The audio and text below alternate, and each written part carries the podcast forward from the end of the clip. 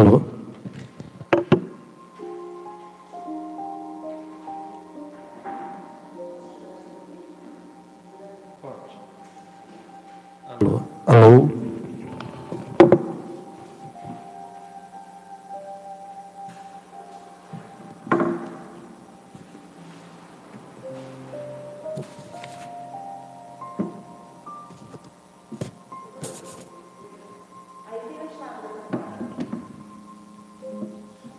Bom.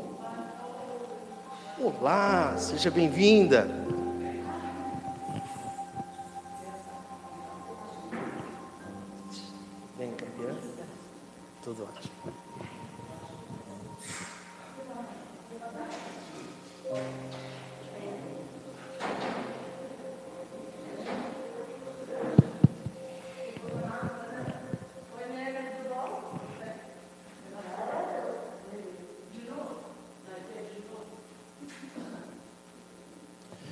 Muito bom.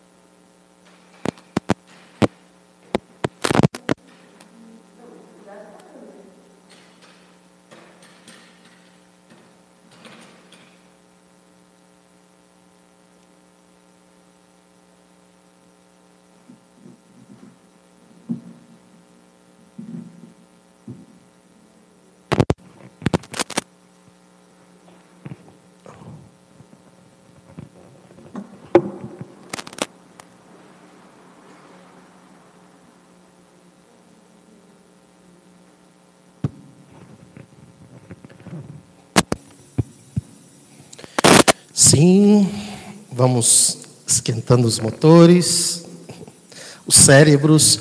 Olá, seja bem-vinda.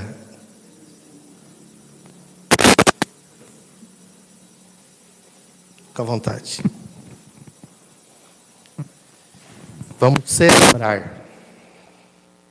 Aqui é uma academia para a gente celebrar.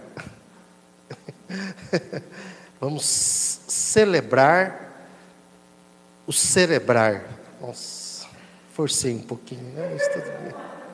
Temos aqui uma literata. Liga não, viu?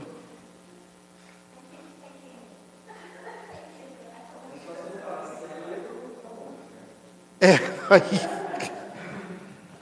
Vamos celebrar o celebrar. Hã? Sim, tudo. É, cadê o Evandro? Você vê com ele, já está pronto?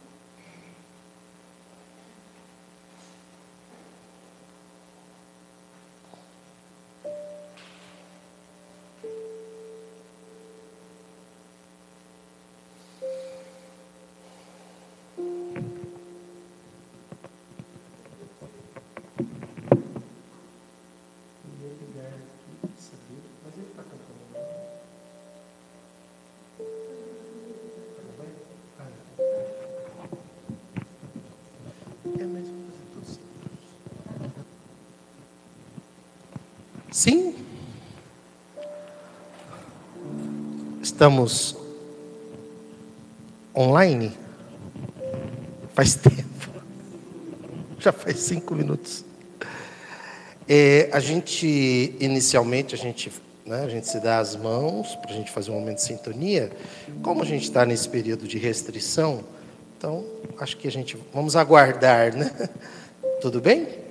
Né? Vamos aguardar passar esse período de restrição para a gente também contribuir para diminuir a, os índices aí, né? Então cada um vai ficar no seu lugar mesmo, tá? E eu vou fazer uma prece um momento de sintonia. Então, convido a cada um de vocês, procure respirar de uma forma bem tranquila, para serenar a voz mental.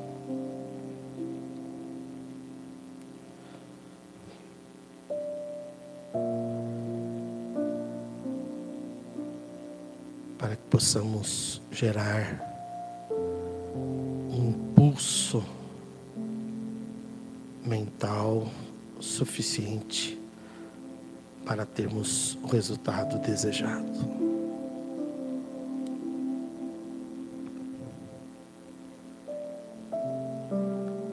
Deus infinitamente justo e bom,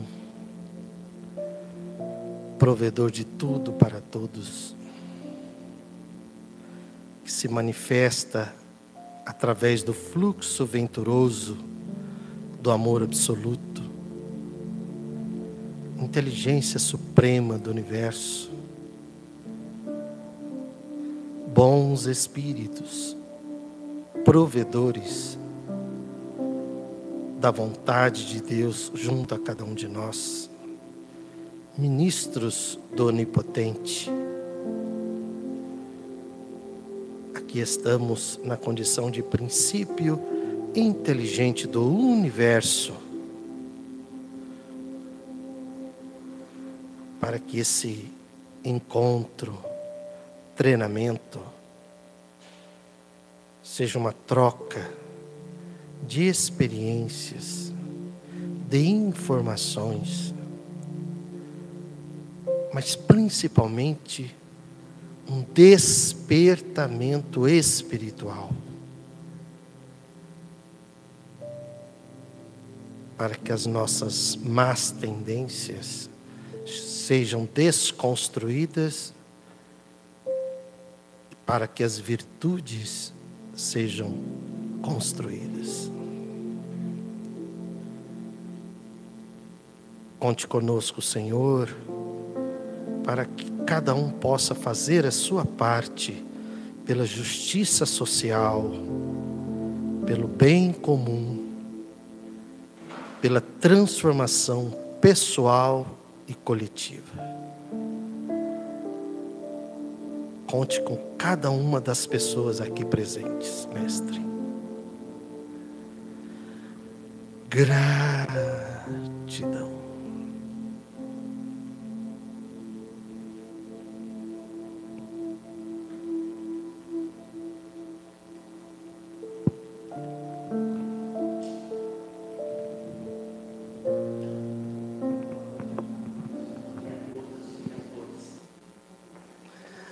Boa noite, sejam bem-vindos. Fora Bolsonaro, tá tudo bem?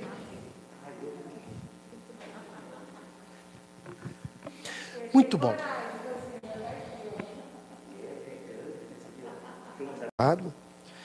É, o propósito da Academia da Felicidade é despertar a sua melhor parte, despertar dentro de você o que você necessita para ganhar essa existência.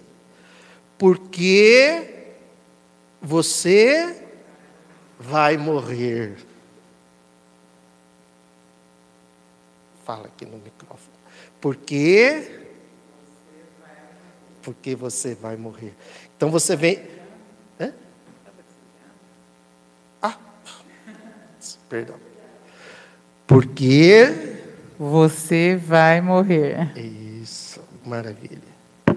Então você vem na academia da felicidade, a primeira coisa que você aprende é que você vai morrer. Né? Sim, por quê?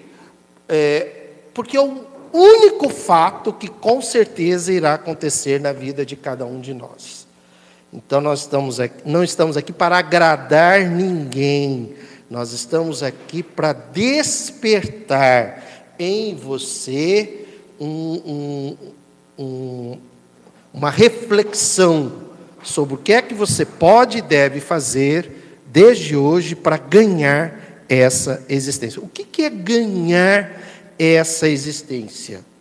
Partindo do pressuposto que aqui é o nascimento físico, né? e aqui a nossa amiga a dona Justiça, é, ou a dona Morte, pode ser, né? É, a caveirinha aqui, ó. É que a partir daqui, né? Então, entre o nascimento e a morte, não vou pôr cruz aqui, né? Uma estrela aqui também. É, tudo pode acontecer, mas isso aqui é o fato. Então, o que, que a gente quer? Que, que assim que você morrer, você ganhe essa existência. O que é ganhar a existência? Voltar para o mundo espiritual numa condição melhor do que quando você entrou, quando você veio para cá. Tá? Esse é o propósito da Academia da Felicidade. Todos nós aqui temos a mesma. Cadê? Cadê? Ah, tá aqui.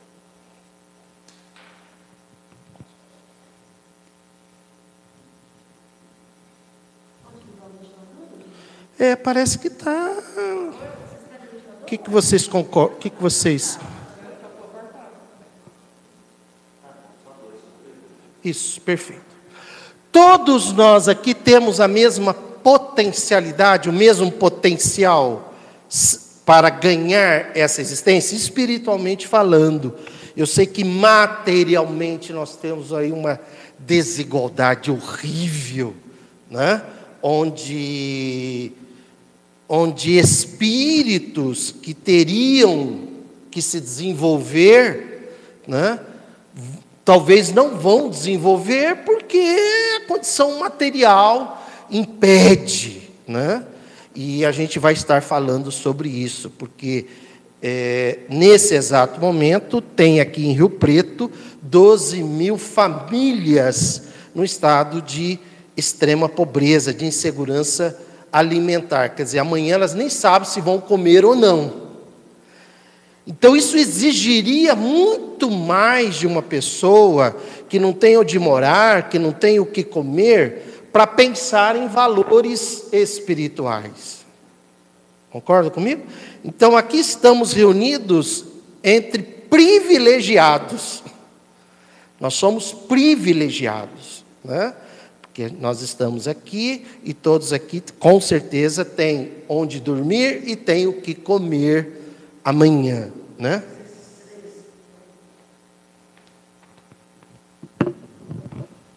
Só um minuto. Então, toda vez que eu falar aqui em potencial, eu estou me lembrando dos nossos irmãos que estão na desigualdade horrível nesse momento e que eu e você temos que abrir os olhos para isso, senão a gente perde a existência por uma má tendência em torno do egoísmo e do orgulho, tá?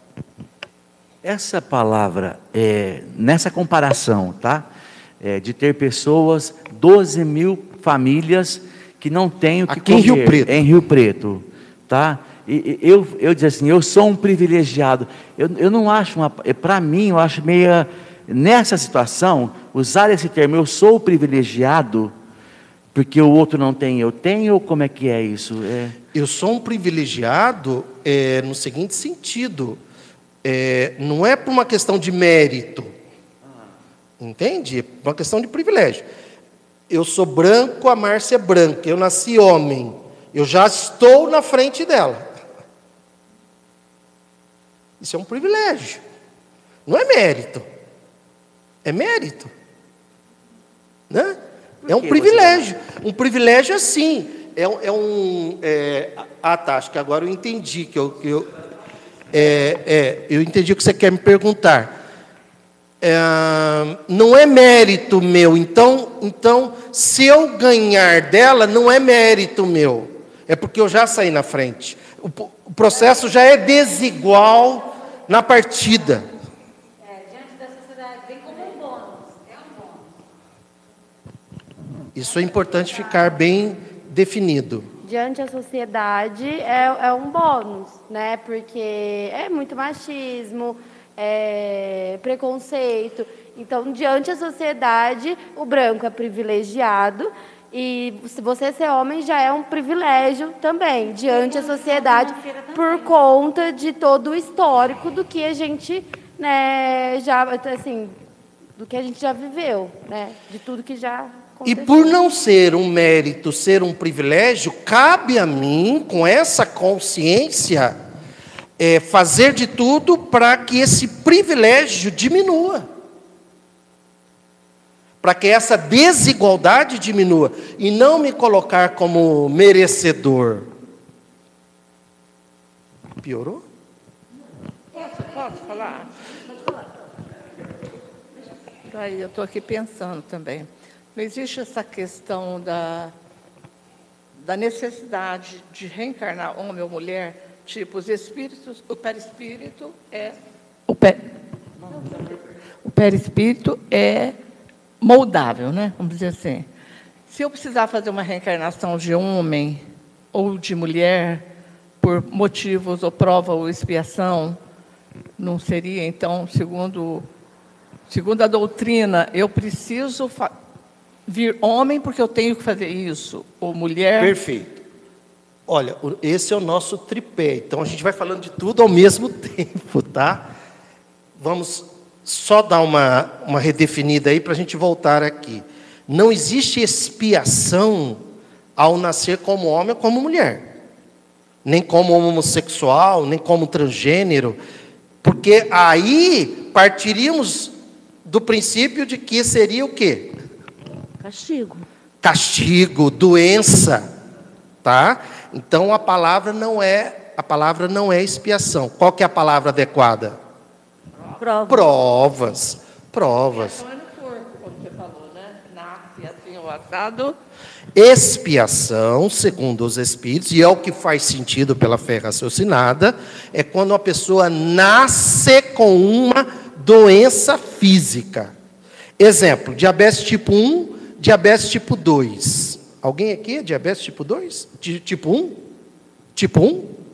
Tipo 1? Não, mas você nasceu diabética? Não. Então, não é expiação. Tá? Por algum motivo aconteceu. Nós não vamos entrar aqui, né?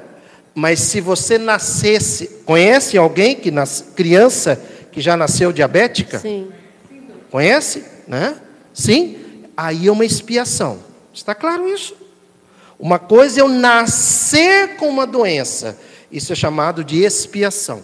Tem, um, tem algum motivo que, nós não, que não vai ser o propósito hoje da gente discutir. Agora, outra coisa é adquirir. Agora, a questão de gênero, de forma alguma, é expiação, é prova.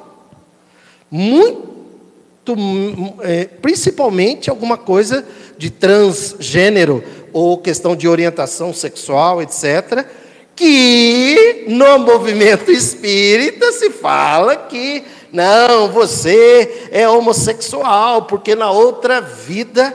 Olha que absurdo. Primeiro, de uma crueldade muito grande. Segundo, de falta de uma fé raciocinada. Peraí, se homossexualidade. E terceiro, ignorância, falta de estudo. Né? Se não é doença, por que, que seria expiação? E se é expiação, então seria doença. Homossexualidade é doença? Não, então não é expiação.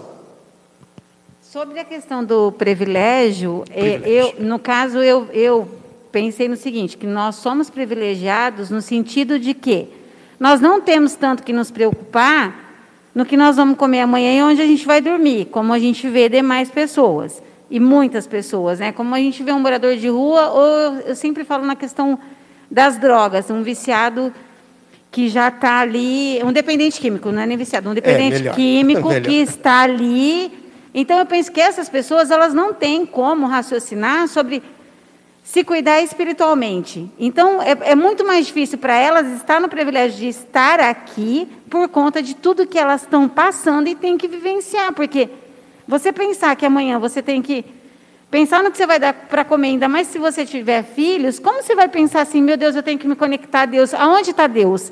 Né? Aonde está onde tá esse Deus que eu estou aqui nessa situação? fica muito mais difícil. Eu penso que nesse sentido nós somos privilegiados por e, conta disso. E por não ser mérito, cabe a cada um de nós, com essa consciência, fazer a nossa parte o máximo possível para quebrarmos essa desigualdade e, e aumentar a justiça social entre todos.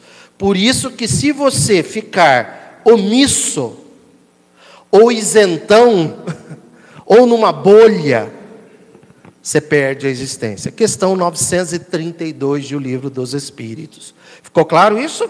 Então é inconcebível um espírita isentão, um espírita é, omisso, e nem se fala então um espírita negacionista e preconceituoso, bolsonarista. É inconcebível, é inconcebível. Mas só um minutinho, peraí, segura aí, segura aí. Estamos, está começando a ficar um pouco mais é, definido a responsabilidade que nós temos como privilegiados. Sim? Tá? Se você despertar para essa consciência e fazer a sua parte, você vai voar, eu te garanto. Você vai ganhar essa existência.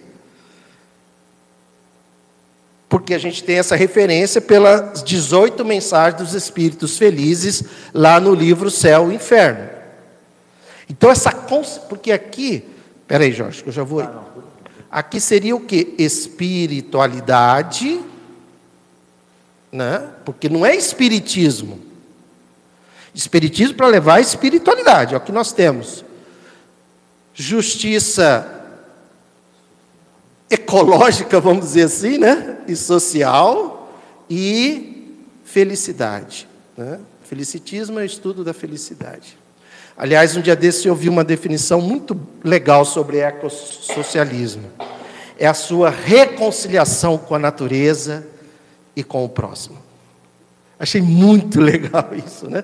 É você se reconciliar com a natureza e com o próximo. Vamos lá, Jorge. A respeito do assunto que você estava falando agora, antes desse, é, é, tem aonde que é que está Kardec fala que só os progressistas herdarão a Terra? No livro dos Espíritos? Capítulo 18 do livro A Gênese. A Gênese, a Os Gênese. tempos são chegados. O livro ah. A Gênese, ele é, ele, ele são, é, ele é, o título dele, na verdade, é três, são três partes, né? A gente fala Gênese no sentido só resumido, mas é a Gênese, os milagres e as predições segundo o Espiritismo. Nas predições, no capítulo 18, Kardec, em 1868, ele usa esse termo espíritas progressistas. Mil, olha o vanguardismo de Kardec, cara.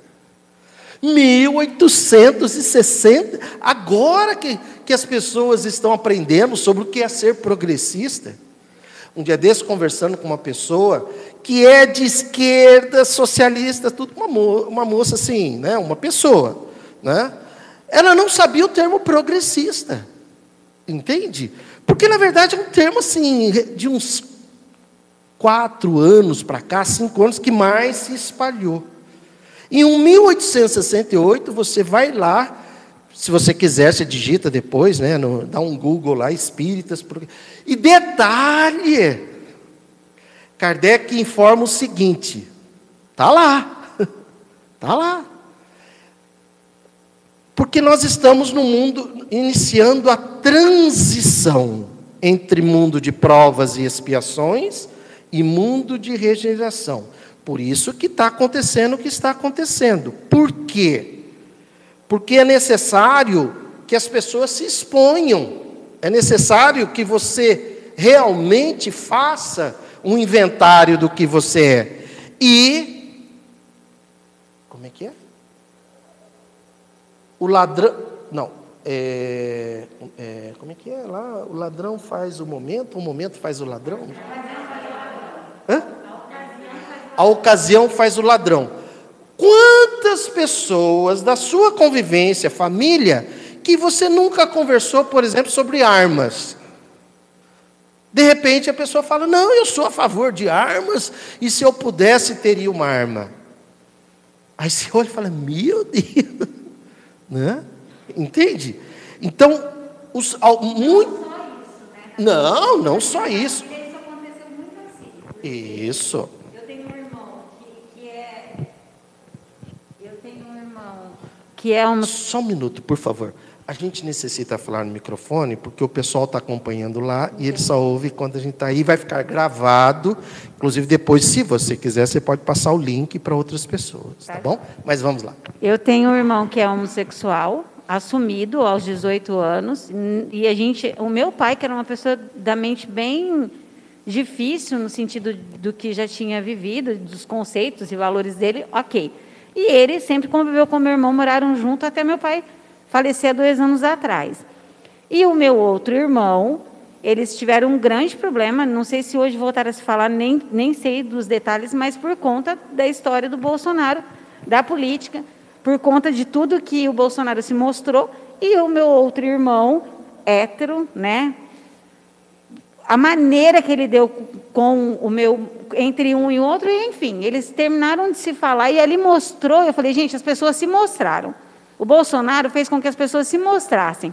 Mostrou que nós vivemos com uma sociedade totalmente machista, preconceituosa e assim outras outras coisas que não horríveis, homofóbicas, que transfóbicas. é mais ou menos assim, vamos abrir o buraco e botar todo mundo dentro que ele não considera dentro do padrão, né, daquele conceito da família perfeita, tradicional é, é, brasileira, que eu acho ridículo isso, né?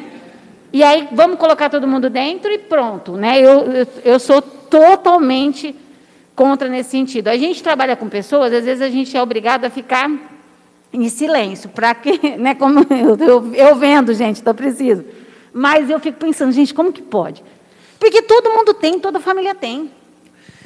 Gabriela, né? Gabriela, é, então, esse preconceito ele já existia. E uma das. Isso está acontecendo no mundo todo. Entenda isso. Está acontecendo no mundo todo essa coisa de das pessoas mostrarem, né? E aí, mostrarem as, sua, suas, as suas fobias, o seu ódio, o seu preconceito, ou a sua compaixão, a sua empatia, o seu amar ao próximo. Isso está acontecendo no mundo todo. Por quê? Porque nós estamos saindo do mundo de provas, e Kardec explica isso no capítulo 18, os tempos, chama-se o, o capítulo, os tempos são chegados. Até ele começa dizendo assim: os tempos estão próximos, mas agora já podemos falar que os tempos são chegados. Chegamos nesse tempo. O mundo de provas e expiações é um mundo onde espíritos não se identificaram logo de início com o amar ao próximo como a si mesmo. Que há uma confusão muito grande, que as pessoas acham que amar o próximo é algo assim, eu pego lá, vou lá, faço a minha parte pronto. Não é. Você tem que fazer a sua parte, mas olhar para o outro como assim, se fosse eu numa situação dessa, eu poderia um dia estar nessa situação. Sim. Como eu agiria agora? Como eu faria agora? E as pessoas esquecem. Sim. Totalmente. É igual a questão do dependente químico. Quando eu ouço assim, quantos me param na rua? Só se eu não tiver minhas moedas, não tiver meus realzinhos lá. Porque quantos parar? Se parou até mim, não é por acaso. Eu dou mesmo. Ah, mas vai usar. Eu não quero saber o que, que ele vai Sim. usar. Eu quero saber que dentro daquilo, dentro daquele desespero dele, eu colaborei com ele. Porque às vezes, uma pessoa, num sentido, quando ela está necessitada, ela está ela tá desesperada, gente. Eu não tenho vício nenhum, nossa, ainda bem. Mas eu vejo outras pessoas, eu convivo com pessoas que têm vício, eu fico pensando, meu Deus, por que, que as pessoas são assim? Porque quando alguém que você ama tem algum tipo de vício, você já começa a olhar o outro de outra forma. Esse amor que eu digo assim, que é próximo a você, aquele próximo próximo. Agora, essas pessoas que só apontam o dedo, eu fico indignada, porque a gente não sabe. Hoje está tudo ok, cada um lá, bonitinho.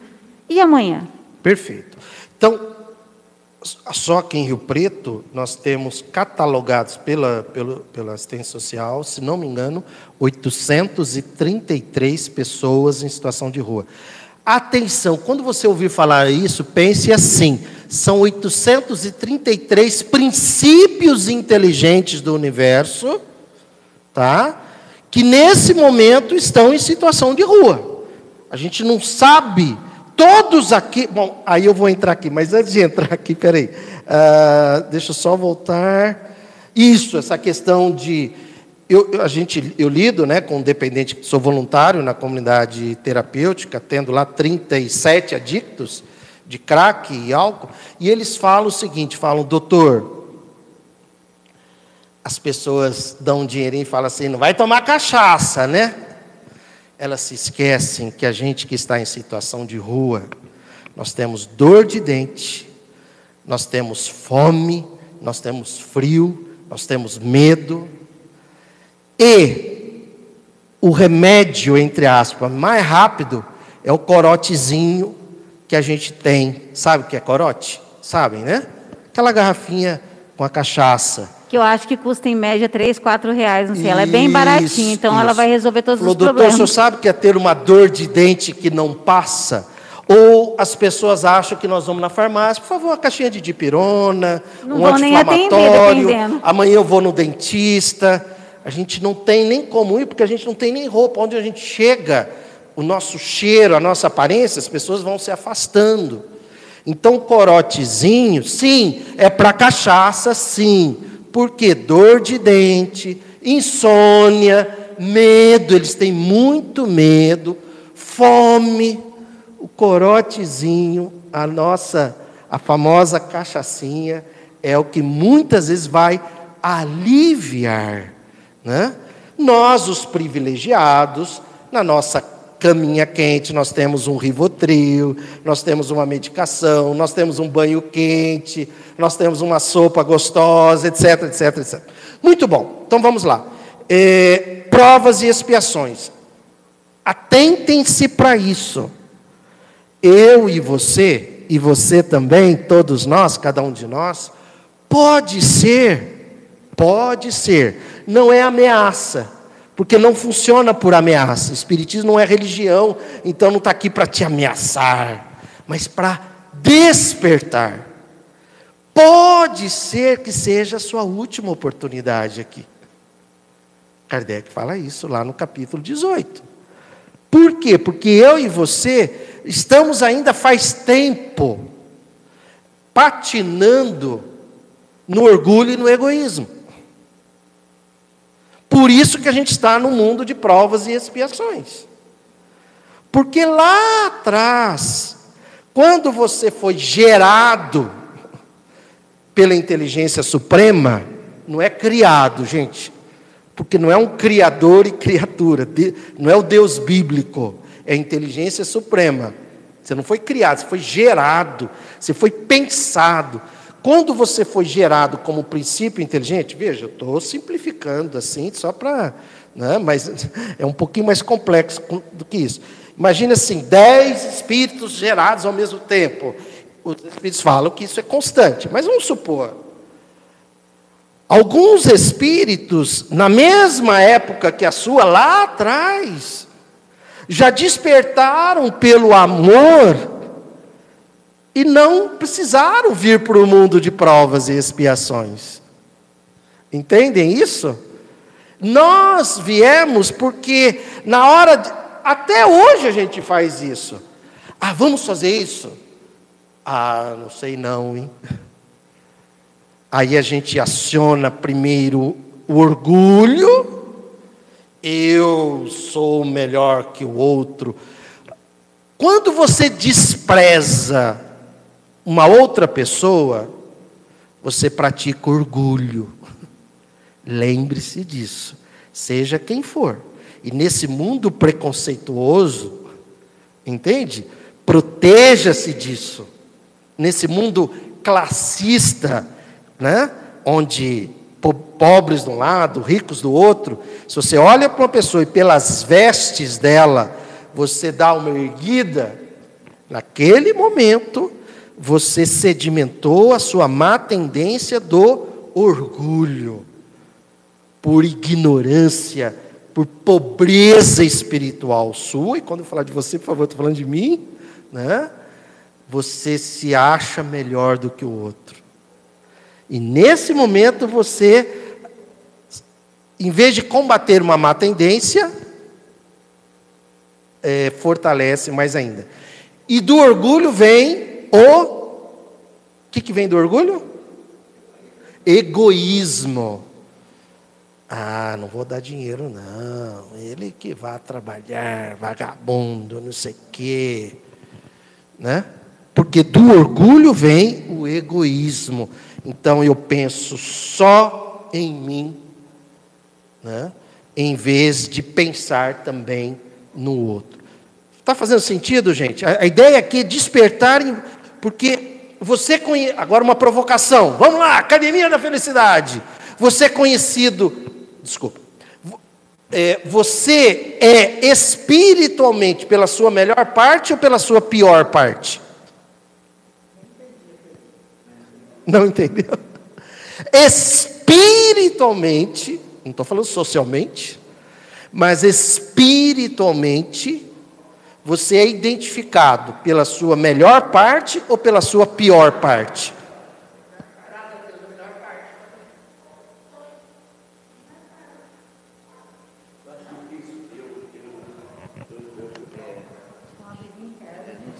acho difícil eu. Não, não, não. Não é você isso. com você. Eu digo assim, espiritualmente. O que é que vai fazer a diferença na sua vida espiritual? A sua melhor parte ou a sua pior parte?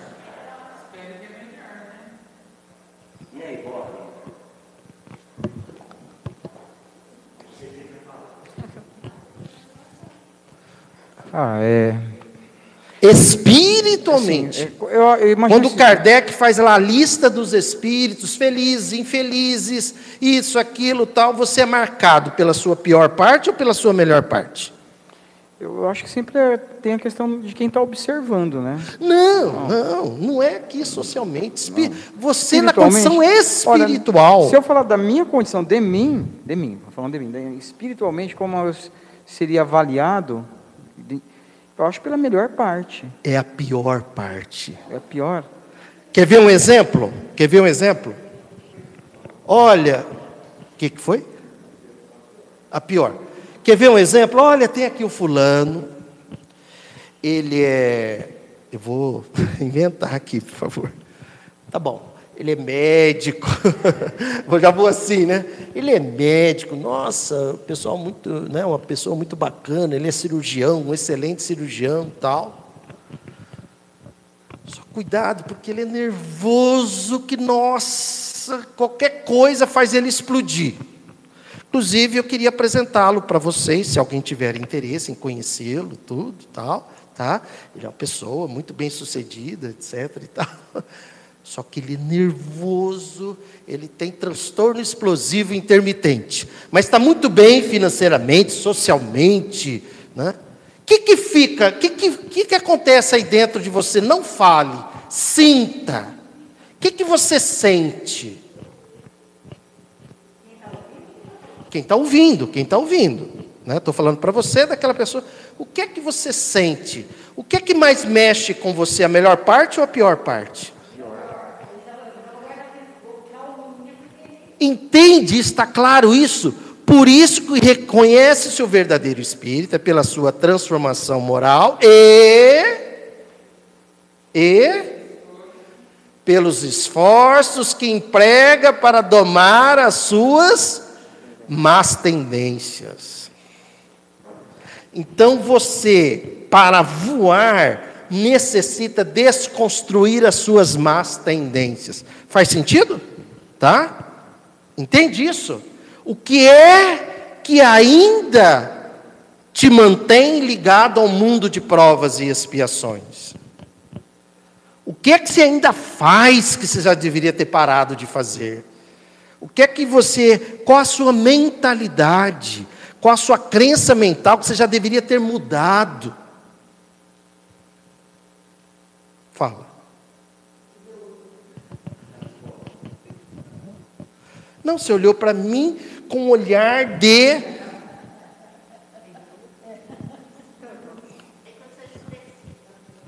Ótimo, que maravilha.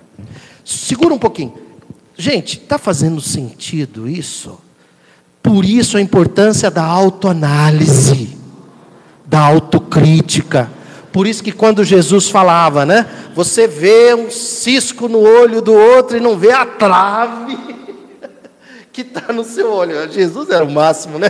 Ele usava uns exemplos assim, bem. Né? Você vê o cisco que está lá no olho do outro, mas não vê a trave, né? o tronco que está aqui na sua árvore. O que, que é o tronco?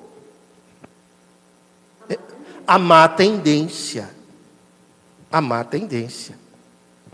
Então, eu achei interessante porque eu estou buscando uma autoanálise, o que você está provocando, né? Eu sou uma pessoa antipática. E eu não sei qual o motivo, porque eu sou eu do jeito que eu sou. Não, é isso que eu ia falar.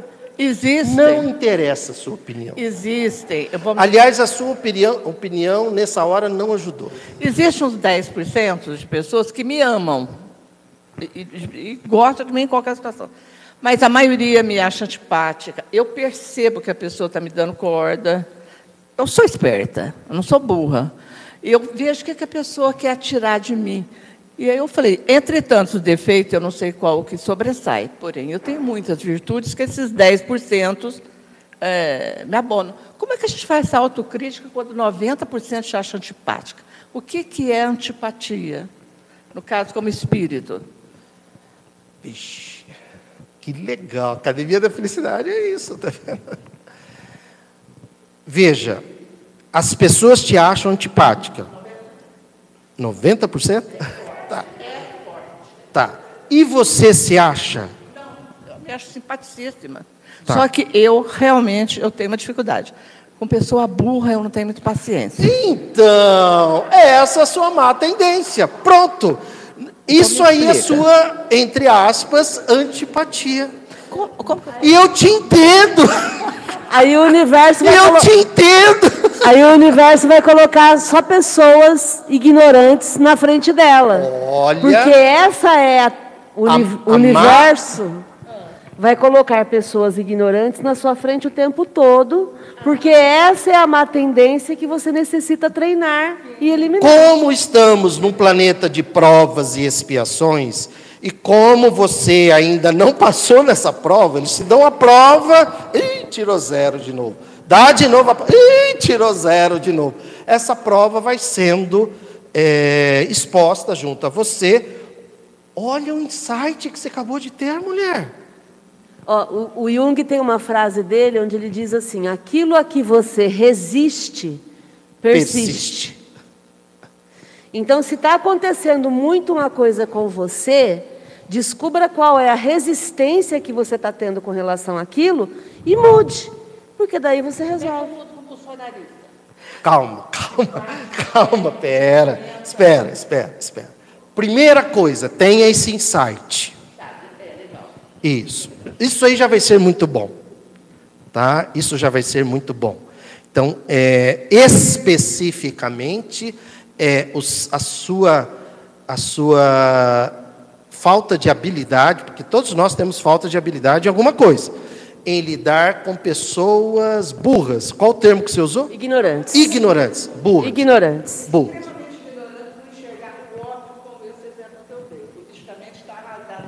Tá vendo? Vai especificando, tá vendo? Não é apenas ignorante e burra, pessoas politicamente. Você estuda ciências políticas, né? né? Então, eu imagino o teu desafio. A Poliana, quantos idiomas você fala, Poliana? Seis. Três. Imagine ela ouvir o Ururaí falando assim: Olha, eu gostaria que vocês, é, veja, a perca do entendimento pode. Não. Idiomas. Aí- aí eu Do- dói um pouquinho, não dói? Dói, dói, mas é, a, a língua é fluida, né? A gente tem que perdoar essas ocorrências. Isso, eu, acho, eu aprendi isso recentemente, viu? Ah, não, o que eu disse que a língua é um ser vivente, fluido, e ela está em constante mudança. E temos que aceitar essas diferenças, que consideramos erros, né? mas que acabam um dia fazendo parte da, da linguagem. Aceita. né? então, eh, eu não torço mais o nariz para isso, digamos assim, ao, ao longo eu- dos anos. nós aprendemos aprendi isso, né, Márcia? Né? Com uma pessoa muito querida nossa, que o ignorante aqui, na má tendência dele, às vezes a pessoa estava falando, né? Olha, ontem, é, tal, não sei o que, foi, ocorreu uma perca e o ignorante aqui, olha, é perda. Ah, é perda, tá, tá. E essa pessoa, você não, escuta, é misericórdia. Será que ele teve acesso à informação como você tem? Por que, que você tem que corrigir? Não é uma situação de prova ali, que você vai ser, você está sendo treinado linguisticamente. E a misericórdia? E pessoas que não tiveram acesso aos livros que você teve, porque você é um privilegiado, e enquanto você tinha tempo para ler livro, eles tinham que trabalhar para comer. Então, te entendo. Ok? Gratidão, viu, Poliana? Só uma coisa, então. Só uma. Gente, mas isso é academia vem- da felicidade. Não, Nós estamos aqui para te um e- provocar. Um exemplo. Oi? Um exemplo de como a gente percebe que a gente não tem, às vezes, o, o equilíbrio, a, a sensatez necessária, que a, a gente se leva muito pela emoção, né? E, às vezes, até gostaria de fazer com que o outro pensasse como a gente, né? É uma tendência que a gente tem e não é boa. Essa tendência não é boa. Aí eu observei com a minha neta de cinco anos uma coisa, uma coisa que eu, eu não tenho, uma sensatez. Porque ela, ela às vezes pergunta para mim, porque ela vive em ambientes diferentes, e ela falou para mim, "Ah, ah, ah, vovó, ah, eu vou te dizer uma coisa. Falei, o quê, Marina? Ó, é o seguinte, vovó, eu sei que você gosta do Lula, mas a, a minha família a outra, não, não gosta do Lula, A sua também? gosta do Bolsonaro. é. Não, a família da, da Ah, a família neta. dessa pessoa. É, não gosta. Aí ela, eh, eu falei assim, ah, mas Marina, o problema é o seguinte, é que eu, eu- eu- quem, é, quem é bom? Quem é bom? É o Lula ou é o Bolsonaro? Ela me perguntou. Falei, olha, o Lula já foi presidente, ele, ele governou, ele teve a responsabilidade, ele fez muitas coisas e coisas boas para pessoas necessitadas. Expliquei para ela. Uhum. Aí ela, ela, me, ela ficou assim, ah, vó, então pode, eu, eu posso falar assim? O Lula fez muita coisa boa, mas ele tem o apelido de Lula ladrão. legal, Ela pediu legal. licença. Sim. Pediu licença para mim. Sim, Se ela podia sim. reconhecer tudo que eu estava Que falando. idade ela tem? Cinco. Cinco. Mas que ele tem o apelido, aí ela só avisou. Ela Ele só tem avisou. o apelido de Lula ladrão. Sim. É, mas então, aí é que. É, mas olha que interessante. Ela tem cinco anos, ela já entendeu o que ele fez, aí ela ouviu, ela fica ouvindo essas coisas erradas por, por aí, já entrou no ouvido dela, mas parece que ficou incongruente. Ué, mas se ele fez isso, ele não é isso? Então, vó, pode ser então um apelido. Entende? Não, eu sei, minha querida. Não. Tanto é que. E depois? Eu encerrei o, o, o assunto porque ela é muito nova, inclusive mesmo que a gente fale sobre país, governo, etc. Ela é muito nova para conhecer essa etapa histórica que nós estamos vivendo. Mas eu parei por ali porque eu não quero que ela tenha um conflito. Agora, eu percebi que ela tem muito mais equilíbrio do que eu, porque eu teria dificuldade para lidar com uma pessoa que pensa muito diferente de mim e que eu considero que ela, essa pessoa deveria pensar mais afinado comigo. Eu tenho essa dificuldade, ela não tem. Porque ela falou: não, tudo bem, eu, eu reconheço os teus argumentos, eu reconheço os seus argumentos, mas eu posso dizer, então, tal coisa, porque com certeza ela ouve. Mas ela, olha a inteligência dela, porque eu não. Eu não a, a suavizou, como você disse. Um apelido. Um apelido. Achei muito sensacional e evoluído. Perfeito. E como você agiria se fosse a su- é sua neta? Se fosse Você o Gabriel, né? O Gabriel. Quantos Não. anos tem o Gabriel? o Gabriel ele tem oito. Oito. Mas eu penso que a gente tem que responder de forma simples, mas sempre verdadeiro. Não, ele não é, ele foi inocentado, ele foi acusado, mas ele realmente não é. Isso. Eu teria respondido isso. Perfeito, perfeito. Ok. Isso chama-se Academia da Felicidade. Pode deixar aqui. Qual é a sua má tendência? Posso provocar? Por favor, que não estamos aqui para passar a mão. Se você vai numa academia de musculação, o teu personal lá, né, chega para você e fala: "Não, não fica aí fazendo esteira, não. Senta ali no sofá, fica ali e tal". Não, aqui você não veio para ficar sentada no sofá. Cadê o microfone? Sim ou não? Responde para mim. Você é chata? Sim. Você é antipática? Não. Você é chata? Sou. Você, na sua autoanálise, é chata? Sim ou não? Muitas vezes. Sim ou não? Sim. Sim. Você é chato? Sim.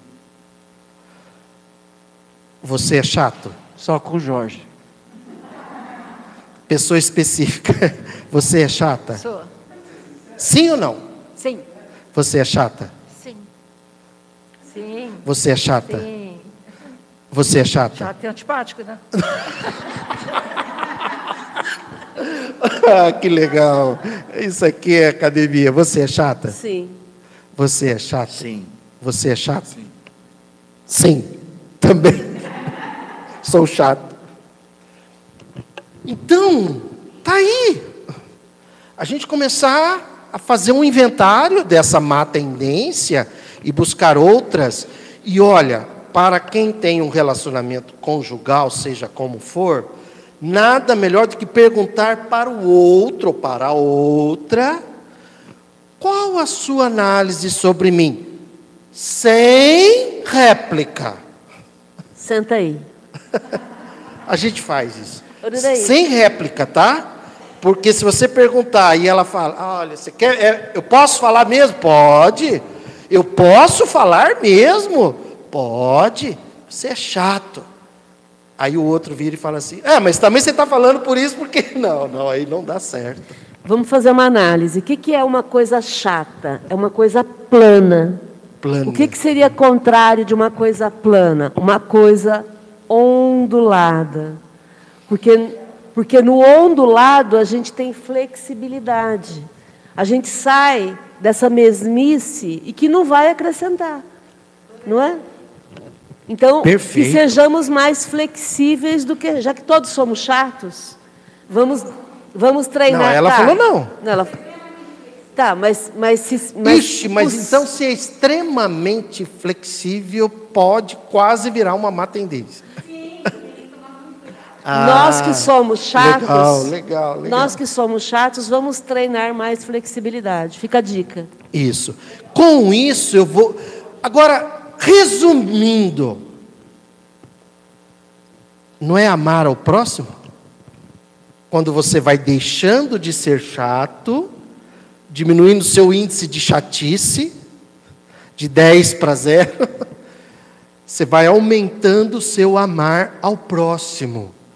As pessoas vão começar a dizer: Nossa, Neuza está assim, está tá diferente, está mais, é, mais tranquila. A gente agora pode falar assim algumas coisas com ela, porque antes, né, ela soltava uma bomba, mas agora ela ouve. E por favor, amar ao próximo não significa Conviver. e também, antes de conviver, Concordar. concordar. Isso é princípio aqui da Academia da Felicidade. Amar ao próximo não significa nem, aliás, está na 940, 940 de O Livro dos Espíritos. Amar ao próximo não significa concordar, nem ser obrigado a conviver. Hã? Que. Fadiga. O que, que você ia falar? Não, essa história de ser chata ou não, mas assim, quando você é, entra nessa coisa, não concordar é, ou deixar de dar a sua opinião, porque às vezes quando você entra, tá com uma pessoa, você está pensando diferente. De, é, ser chata, é, por exemplo, discordar dela, é, é, o que, que é ser chata aí, né? Você tem que concordar sempre, sorriso sempre, é, aceitar sempre, porque senão, se você não tiver essa atitude, você está sendo chata.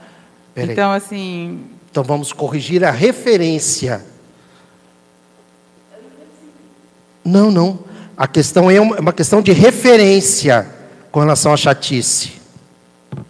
Cidinha, o que nós estamos falando aqui, nossa, muito bom você ter trazido isso.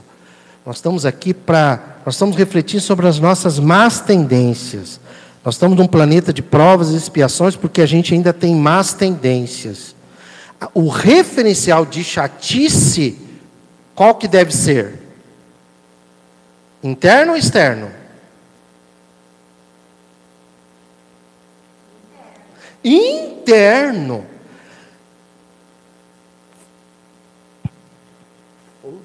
Se as pessoas vão te achar chata. O que você não pode é você estar se achando chata. Ficou claro isso? Tá? Jesus era Jesus era chato, gente.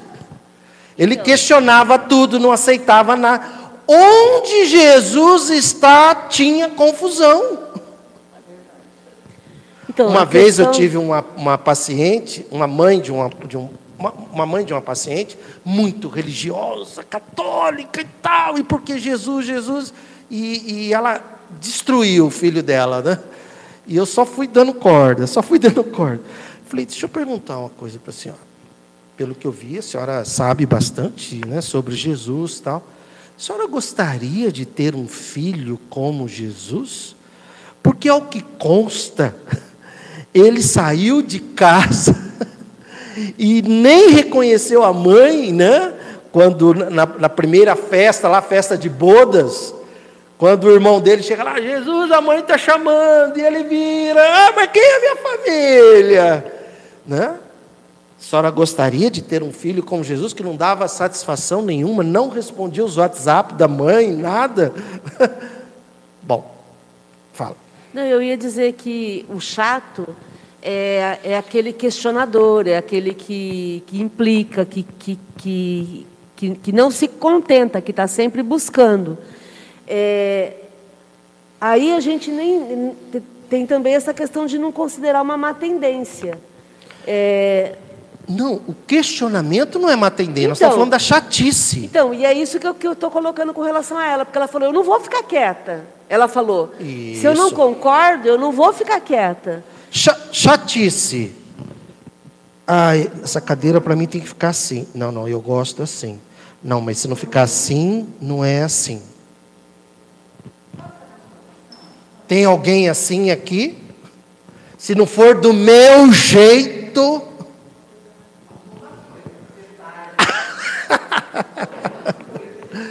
então, Neuza, comece a pensar na flexibilidade.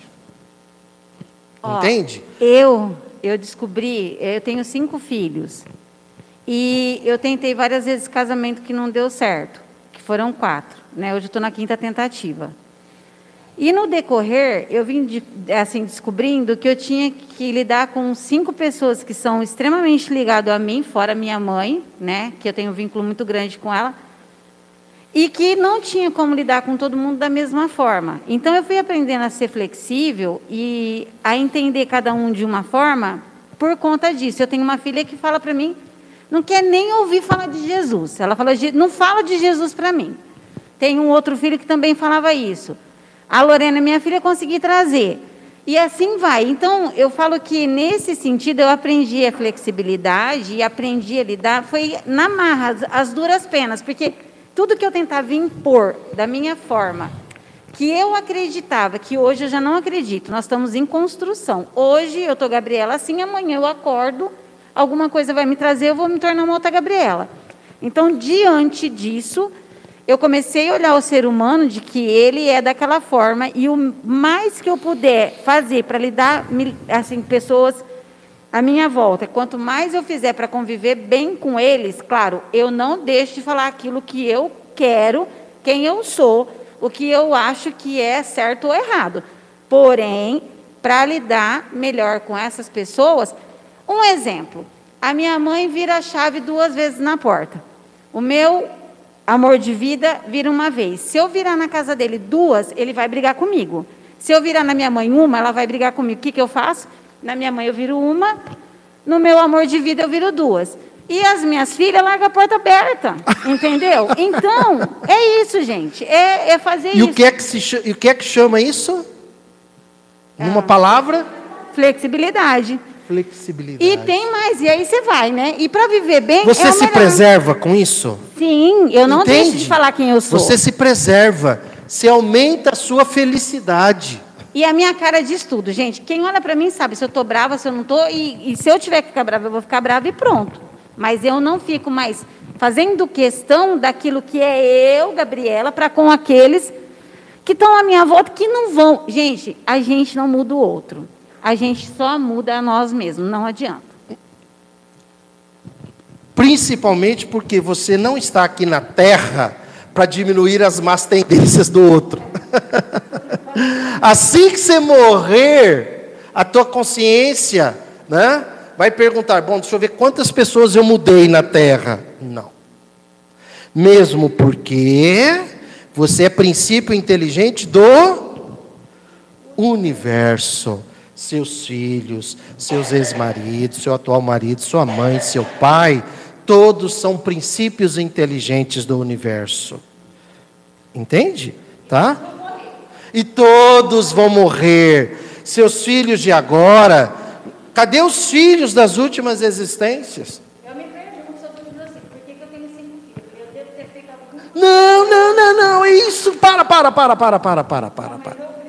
Ah, tá, mas não não crie essa relação, tá? Porque essa relação é mentirosa. Kardec, quando vai estudar as aflições, opa, ele diz lá que a grande maioria das aflições são por escolhas da vida passada, da, da vida presente, da vida presente. É, esses, esses questionamentos.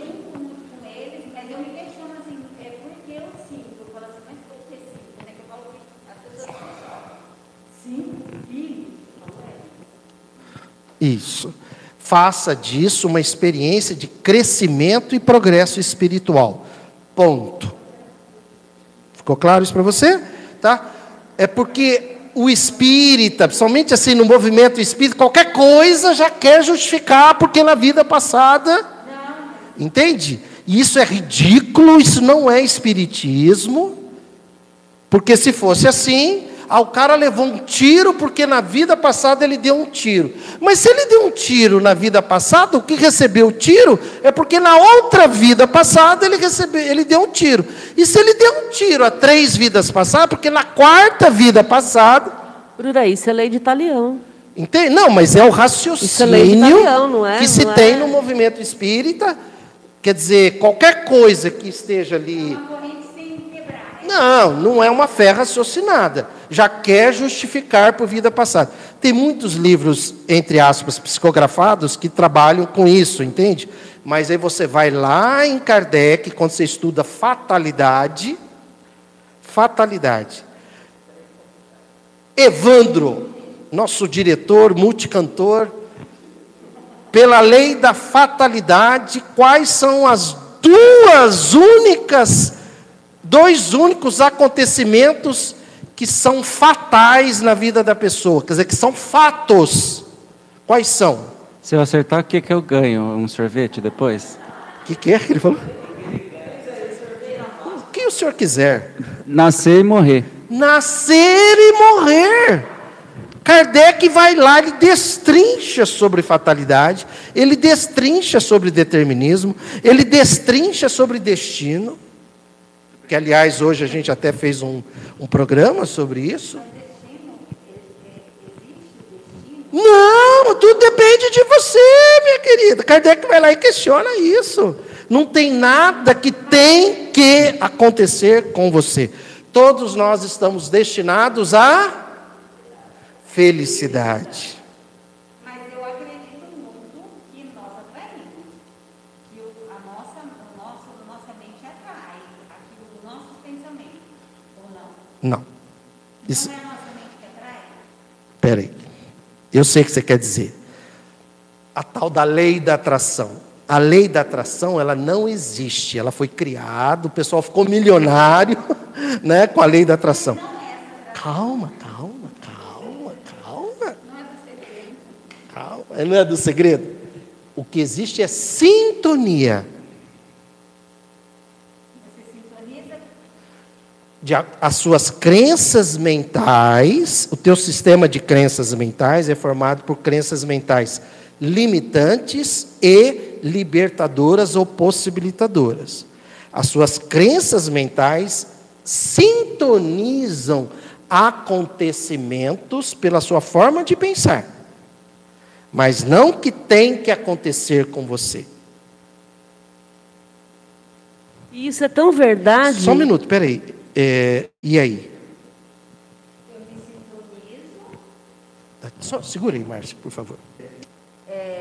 Exemplo. Ah. Exemplo. Fala numa palavra o que é dinheiro para você. Numa palavra, rápido.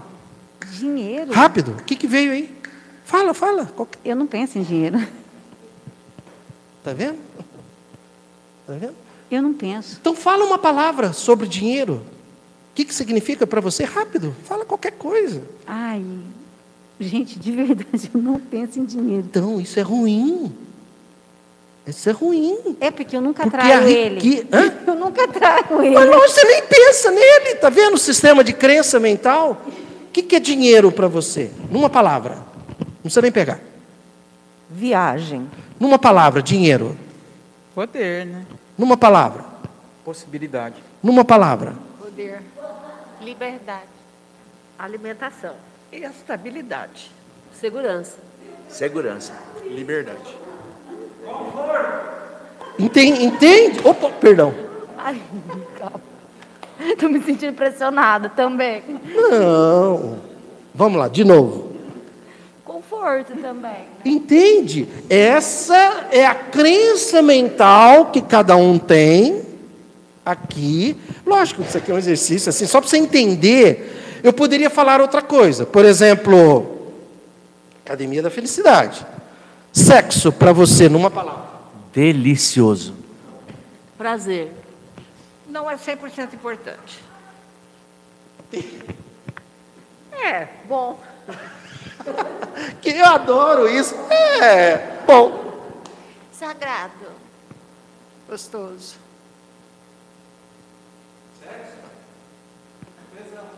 Tesão. Paixão. Gostoso. Maravilha.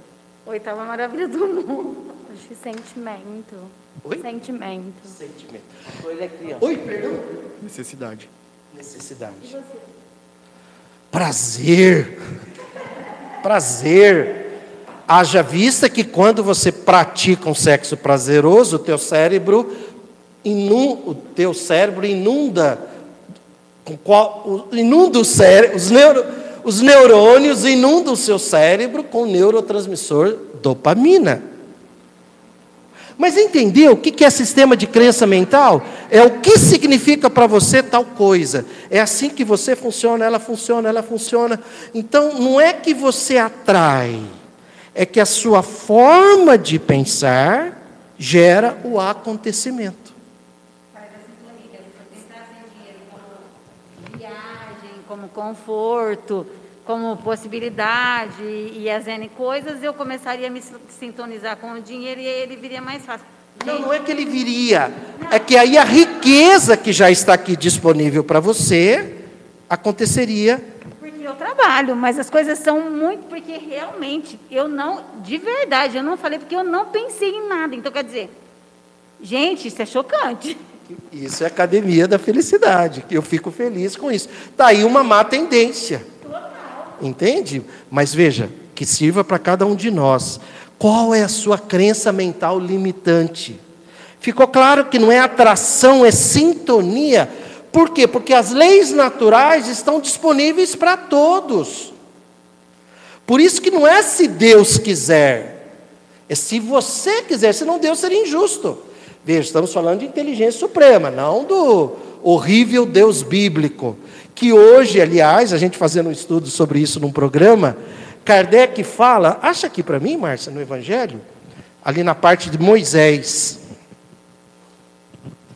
Deixa logo eu- no início. Deixa eu fazer um comentário enquanto eu procuro. Tudo que é vivo, Nossa, tudo que é vivo vibra. está sendo bom para vocês? Para mim está sendo ótimo. Não, não é terapia de grupo. Te- terapia de grupo é outra coisa. Aqui é para. Isso. Oh, sim. Perdão. Senão não tem sexo. É verdade.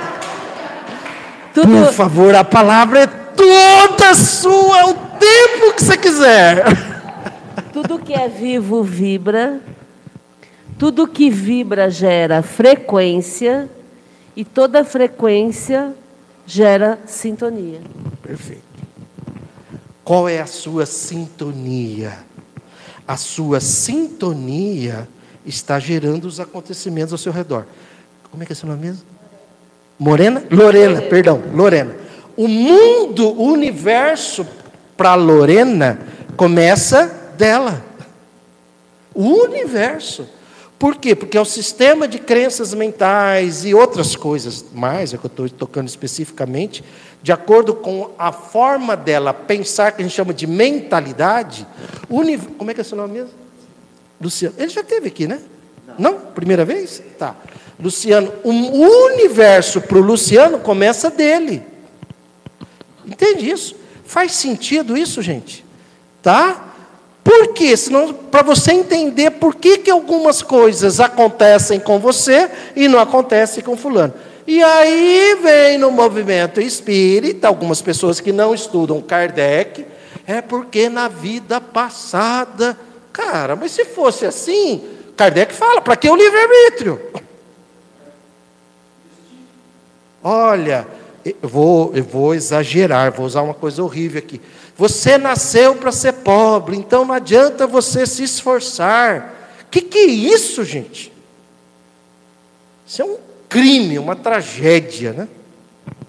Ixi, eu- deixa eu pegar o óculos.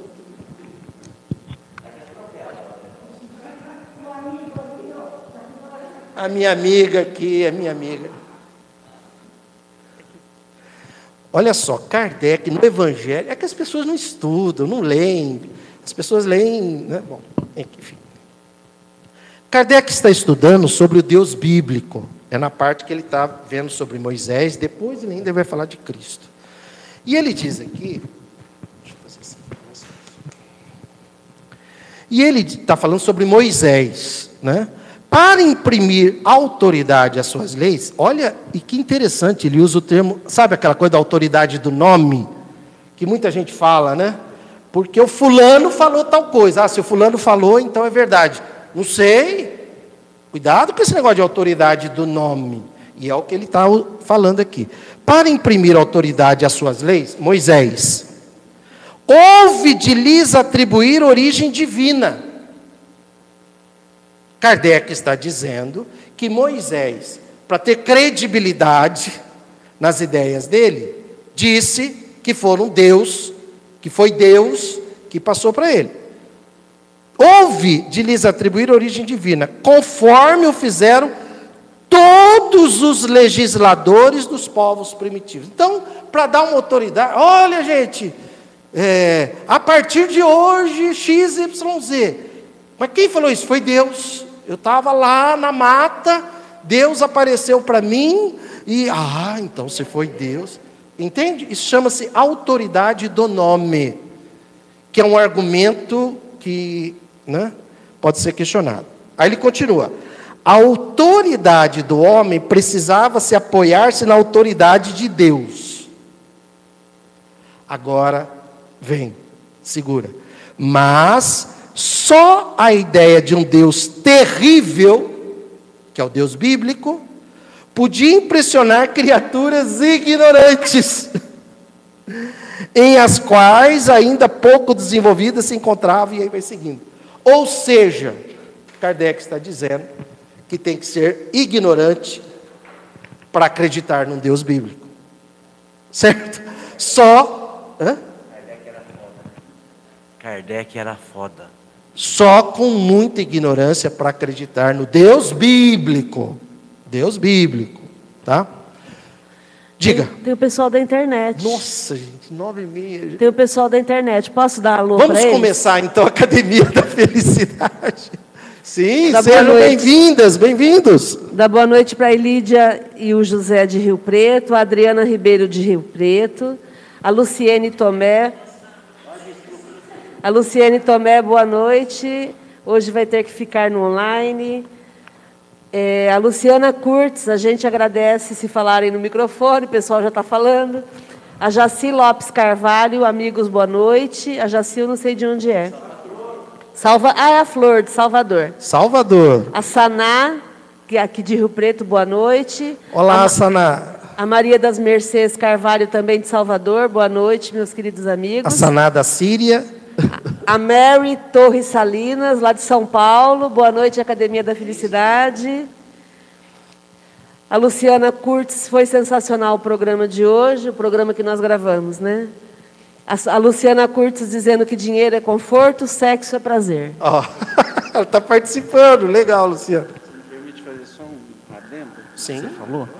É, eu falo isso porque, assim, nos estudos que a gente vê as leis mosaicas, tinha sua utilidade naquela época, porque não havia democracia, era a lei do mais forte, é realmente uma sociedade incrivelmente mais ignorante, nós estamos falando de 6, 7 mil anos atrás. Então, ganhava quem falava mais forte, quem tinha mais poder. E aí se usava, né? Tem uma parte que são os dez mandamentos, são as leis divinas, e outra parte que são as leis para reger aquela sociedade ignorante da época. Leis civis. De onde os pastores e as pessoas de má fé quer trazer essa lei para reger a vida de hoje. Coisas bobas, tipo não pode comer carne de porco, então tem religiões que não pode comer carne de porco, mas era para evitar doenças naquela época. Então, nessa época de Moisés e, e de outros, falar que, olha, foi Deus que me disse, dava uma autoridade que controlava a sociedade, porque qualquer um podia matar o outro e não tinha absolutamente punição nenhuma. Eu não vou com a tua cara, eu te assassino agora está tudo certo, eu saio andando está tudo certo. Então, nessa época tinha utilidade. Hoje não faz sentido algum. Perfeito. E Kardec, já em 1864, dizendo que tem que ser muito ignorante para acreditar no Deus bíblico. Tanto tempo já se falava isso.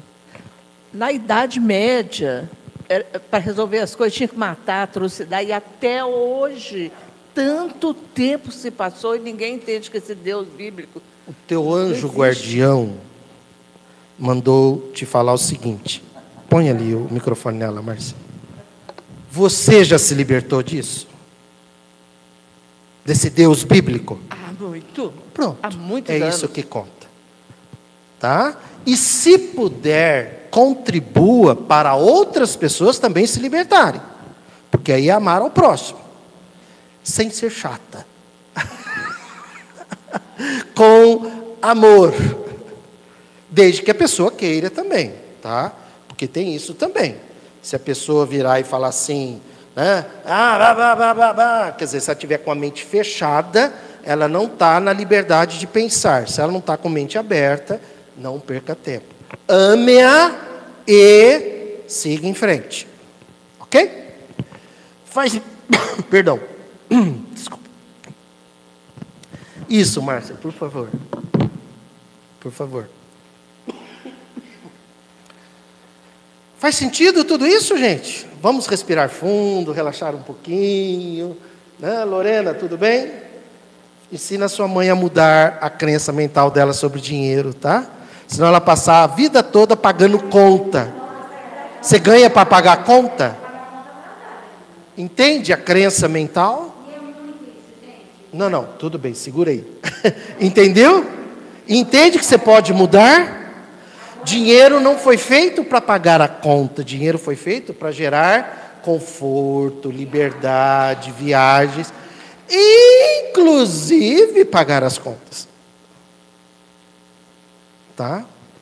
Tá vendo? Você vai sair com a mentalidade de riqueza aqui. E por favor, riqueza é uma prova como outra qualquer. Aliás,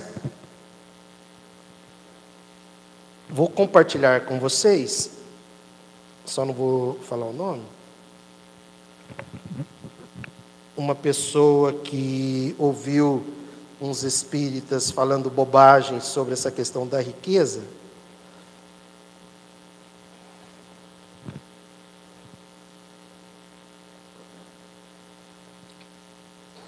Gratidão. Deixa aqui, a hora que abrir aqui, eu leio. Certo? Então, voltando. voltando, que, olha que maravilha, né? Isso é academia da felicidade. Eu fico muito feliz, né? Vocês que estão aí acompanhando a gente. Isso é academia, entende? Você veio aqui para fazer, lembra? Cerebração. Né? Você está aqui cerebrando. Se você sair daqui dizendo, ah, foi muito legal a academia, eu não vou gostar. Eu só vou gostar se você sair daqui pensando. pensando no que a gente conversou. Olha isso aqui. Deixa eu pegar o óculos. Eu falei para ele que eu vou gravar um vídeo só por isso aqui. Olha que lucidez. Bom dia, irmão. Estou com uma dúvida doutrinária. Atenção. Apesar de saber que as elites querem manter o status, o status quo e seus privilégios, lembra que eu disse, nós como privilégio, se não é mérito, se não é mérito, faça pelo próximo que não tem o privilégio que você tem. Isso, isso está definido? Tá. Apesar de saber que as elites querem manter o status quo e seus privilégios, usando dessa forma a exploração e a dominação de massas, de forma econômica, política e cultural, olha isso, é uma pergunta. Sei também, através da doutrina e pelos escritos de Kardec, sob a inspiração do Espírito da Verdade, que o espírito, quando reencarna, ele mesmo escolhe provas e expiações pelas quais tem, tem de passar, pois sabe ou foi orientado que elas ajudarão no seu progresso, se souber bem aproveitá-las. E que também pobreza e riqueza, ambas são provas transitórias. Passaremos por ambas em várias vidas. E a riqueza é uma das provas mais difíceis, pois dá margem para o espírito sofrer muitas tentações que não são acessíveis ao espírito que sofre a prova da pobreza. Como se diz no popular, o espírito que passa pela prova da riqueza, dois pontos, é, entre aspas, enfia o pé na jaca, fecha aspas. Muitas vezes, pois tem acesso a muitas coisas como poder, influência, comprar consciências e por aí vai. Tanto que vemos muitos ricos, mesmo tendo acesso a tudo, sofrendo de depressão e às vezes até se suicidando. Bom, isso aí. Aí ele pergunta. Então eu pergunto: o grande mal que existe realmente não é as pessoas se afastarem das leis de Deus, esquecendo de inquirir suas consciências e seguir com o propósito, com o proposto no seu plano reencarnatório, para que pudesse resgatar seus débitos e alcançarem o progresso? Pois todas as provas, sejam elas de riqueza ou de pobreza, nada mais são apenas para a oportunidade para eliminar seus. E... Não. Pois todas as provas, ele está falando da riqueza, nada mais são apenas oportunidades para eliminar seus egoísmos e orgulhos. E a pobreza tem suas peculiaridades e a riqueza também. E aprenderemos com ambas através da reencarnação. Aguardo o seu feedback.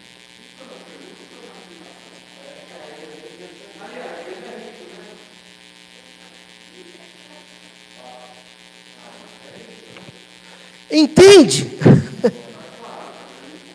Entendeu? Então quer dizer, Não, olha só. Então vamos buscar Kardec. Existe a prova da pobreza? Sim ou não? Márcia, pega aqui para nós. Pobres vós sempre os tereis. Desigualdades sociais. Se abriu no homem. Se abriu nas desigualdades sociais. Desigualdades sociais. Está viciado. É 806, questão 806 do Livro dos Espíritos, Desigualdades Sociais. Depois fala que Espiritismo não é política. Que Espiritismo não fala de política. Não pode misturar. É lei da natureza a desigualdade das condições sociais? É lei da natureza um nascer pobre, outro nascer rico? Um nascer no estado de pobreza, outro nascer no estado de riqueza? É simples. Todos nós aqui estamos na condição de espíritos, no estado de erraticidade, a gente vai reencarnar, e a gente jogou o dado e todos vocês vão nascer na condição de pobreza, tá? Se prepare, que a coisa vai pegar. E vocês vão nascer na situação de riqueza. Tá? Mas para, Gabriela! Eu achei que estava indo tão bem. Solta o Você viu? Isso chama-se identidade psiconeuroemocional. Ela psiconeuroemocional. Ela não se sentiu na riqueza. Eu, eu, eu, eu sou a riqueza? Não, eu sou a pobreza. Pá, muda isso. Entende isso? Está tudo bem para vocês nascerem na condição de pobreza? Tudo bem? Então Kardec está perguntando: é lei da natureza a desigualdade das condições sociais? Os espíritos respondem, Gabriela, qual é a primeira palavra? Aqui, ó, tô com o dedo apontado. Não. Não. É da lei da natureza nascerem pessoas no estado de pobreza e outras no estado de riqueza? Sim ou não? Não. Não. É obra. Você enxerga? É obra do.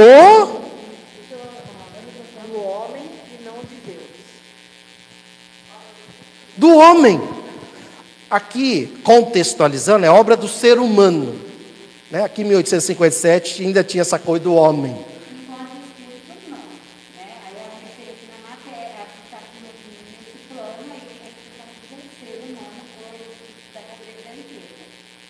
Não, mas Kardec está perguntando se é, é lei da natureza a desigualdade social. Se foi Deus que criou pobres e ricos. Se é natural, se é da lei da natureza. Não. Não! Então, se tem gente hoje no estado de pobreza, isso se deve ao quê? Obra do homem.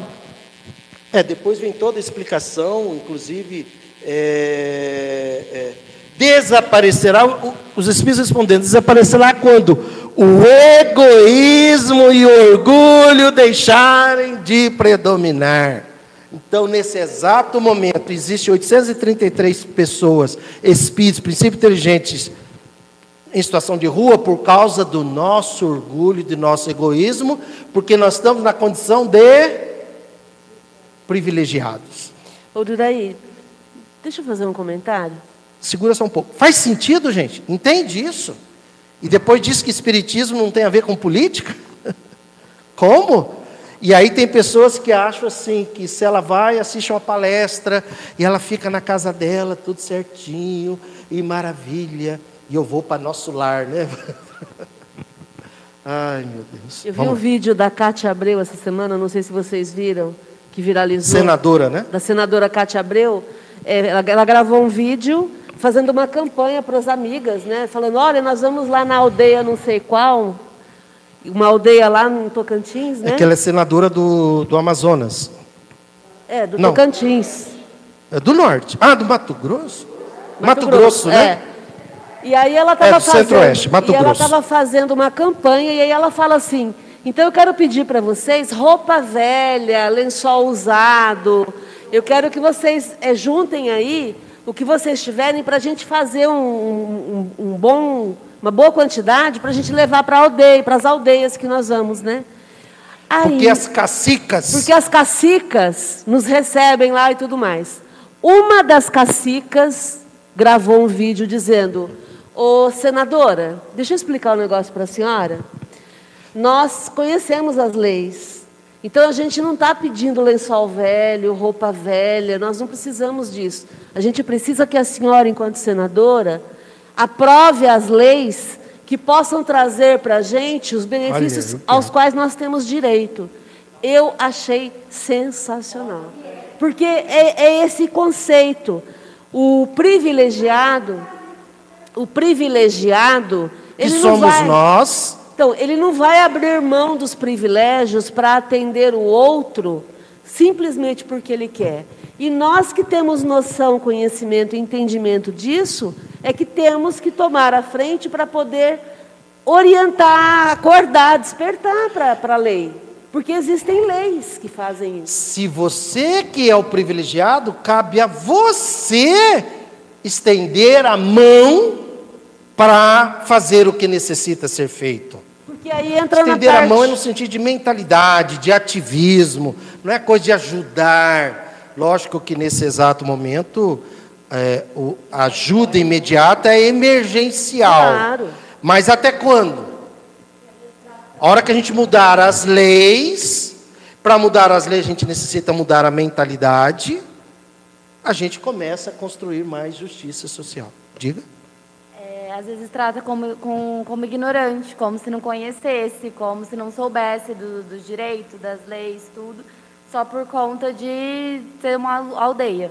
Entendeu? Nossa, Lorena, perfeito. Entende? Perfeito. Assista esse vídeo porque a cacica destrói a Põe a senadora. Cátia Abreu no lugar dela. É só digitar no Google Cátia Abreu e, e cacique, cacica, alguma coisa assim que vocês vão achar. É, é, é, existe esse termo, eu também não sabia. Cacique e cacique. Bom, ah, vamos lá. Potencialmente, em termos de potencial, todos nós aqui, nós agora aqui, todos nós aqui, temos potencial para desconstruir as más tendências. Cada um tem as suas, certo? Cada um tem as suas, né? É, e terminarmos essa existência com muito menos más tendências do que quando entramos, ou talvez nenhuma. Temos potencial para isso? Sim ou não? Sim. Agora é o seguinte: potencial todos nós temos, porque todos nós somos princípios inteligentes do universo como espírito. Agora, a possibilidade disso acontecer é igual para todas e todos? Não. O que é que vai interferir nessa possibilidade? Duas coisas. Ah, eu não vou ouvir essas duas coisas. As crenças mentais. Duas coisas. Todos nós temos o potencial de terminarmos essa existência com nenhuma má tendência. Tem três classes de espíritos: espíritos imperfeitos, bons espíritos e espíritos puros ou perfeitos. O que caracteriza um bom espírito? O que caracteriza? Qual é, qual é a, a- a- a característica de um bom espírito?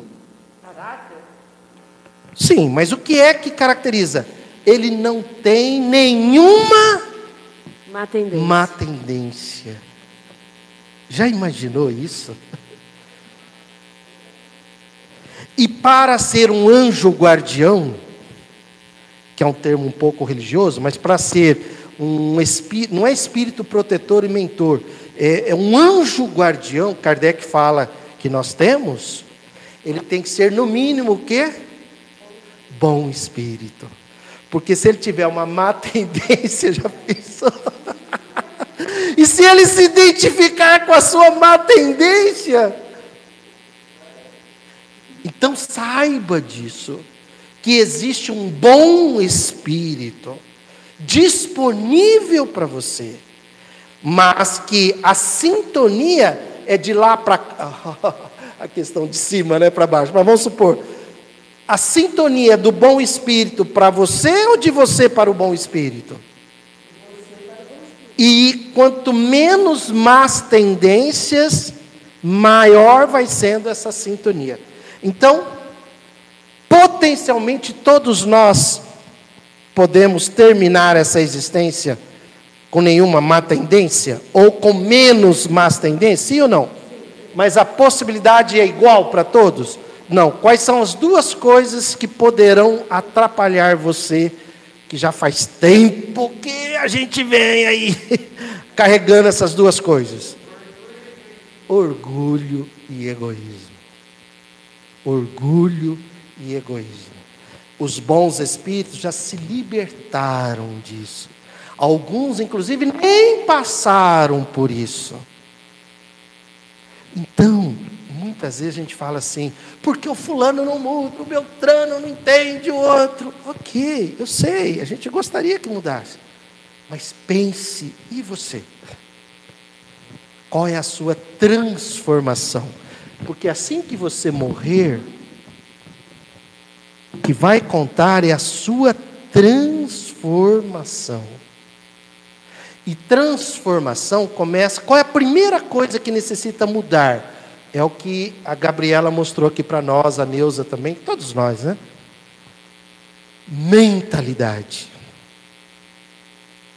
A sua mentalidade formada pelo sistema de crenças mentais define as suas emoções, define as suas escolhas, define o seu comportamento.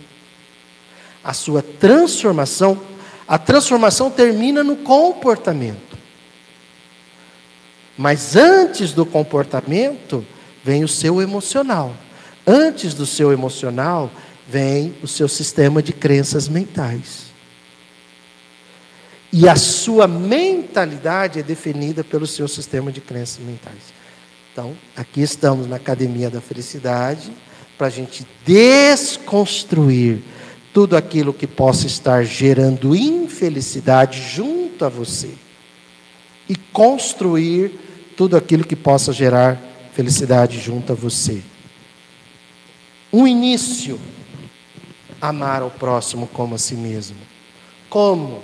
Tenha consciência de classe, que é o que falta. A, a, a mídia aberta nunca vai falar de consciência de classe. E nunca de justiça social. Pode ver que eles não usam, é proibido usar esse termo. Eles vão falar de desigualdade social. Porque se eles tocarem na justiça social, aí a gente começa a despertar consciência de classe. Olha, você está nesse estado por causa disso, disso, disso, disso e aquilo. A hora que a gente mudar o sistema, todos terão acesso a tudo. Então a mídia aberta, né?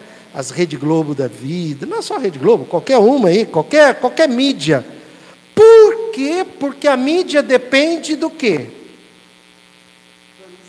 Do capital. O que, que você vê lá? Propaganda de bancos, propaganda de cartões de créditos. Entende? A mídia depende do capital. Então ela não vai questionar porque ela é dependente disso, ela é subserviente do sistema capitalista, ela vai chegar até a desigualdade social, mas não vai aprofundar. Ela vai citar, ela vai criar historinha, ela vai se emocionar, mas só até aí tá bom. Ela vai falar de gente que está fazendo caridade, já viu? A mídia adora isso. Mas ela não vai mostrar, ó, tá vendo aquele grupo lá? Eles estão se reunindo para despertar neles consciência de classe. Porque após a consciência de classe vem o quê? Luta de classes. E aí, no capítulo 18, Kardec, como socialista que era, mas ele tinha que falar as coisas de forma subliminar. Capítulo 18 de A Gênesis. Capítulo 18 do livro A Gênese, ele fala de luta de Ideias. ideias.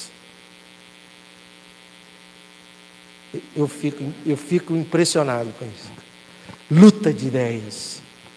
É isso que Jesus fez. Urura, então quem diz É isso que Kardec fez.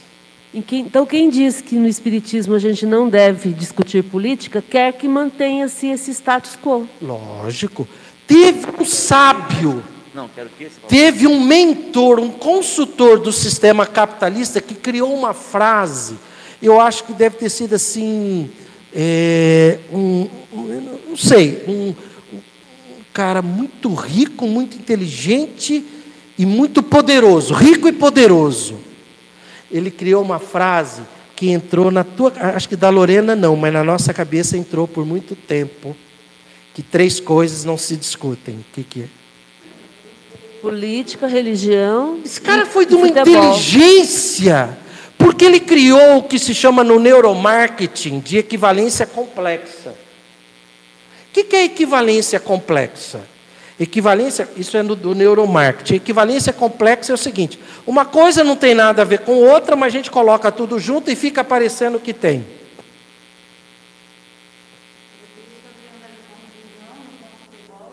Aí ele colocou ali e o que, que futebol tem a ver com isso? Nada. Mas vai atrair as massas.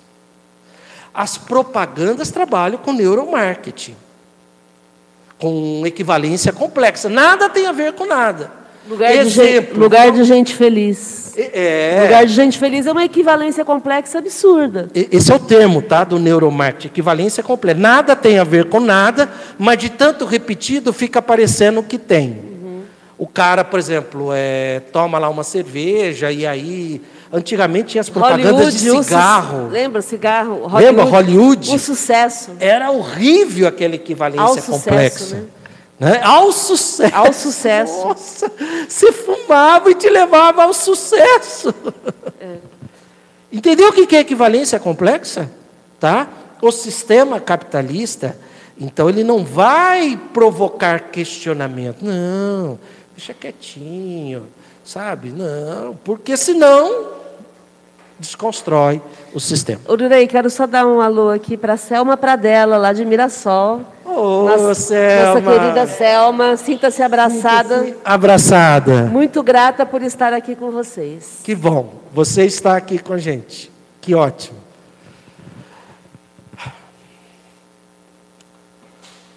Aí eu trouxe para a gente discutir, mas não. Impossível. Lutar pela diferença sempre que a igualdade nos desca- nos descaracterize. Isso. Lutar pela igualdade sempre que as diferenças nos discriminam. Hoje não. Eu acho que vocês conhecem, isso aqui é do Boaventura. Boaventura dos Santos, é isso? Ele era um sociólogo. Essa frase, é, é- isso aqui é, é pura. Semana que vem a gente conversa sobre isso. Esse foi o propósito da Academia da Felicidade hoje. Para você que nos acompanhou, gratidão. Não precisa concordar com nada do que você ouviu. Não temos pretensão de estarmos certos, muito menos com a verdade. Você que está aí nos assistindo, tá? A Academia da Felicidade funciona uma luta de ideias. Estamos aqui para provocar. Luciana, aqui pode provocar, né? Estamos aqui para provocar, para que você ganhe essa existência. Um dia de cada vez, seja muito mais feliz do que tem sido, para que você desconstrua os fatores geradores de infelicidade e construa os fatores geradores de felicidade, para que seu ativismo pela justiça social e ecológica seja de todo dia, como foi Jesus.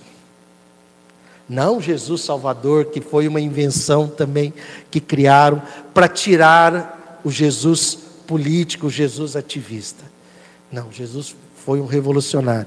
Kardec foi um revolucionário. Espiritismo é revolucionário na nossa vida. Porque provoca o que? Consciência de classe. Olha lá.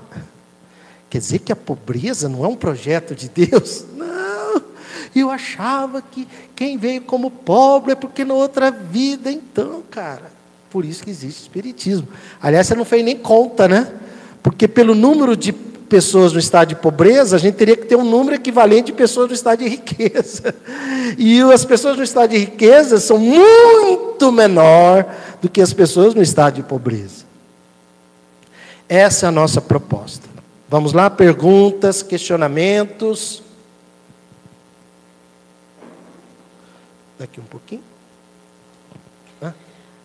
A Luciana Curtis dizendo que aqui pode. E o Adriano Silva também dando boa noite. Aí, campeão. Daqui um pouquinho. Luciano, né? Luciano, foi útil o bate-papo? Fala alguma sim, é. coisa. Aliás, se apresente, por favor. Desculpa. Fale o nome, seu nome pessoal, o que você faz. É, Luciano, eu estudo é, para concurso, eu sou ex-funcionário público. E não, foi bem útil sim, porque abre muito a visão.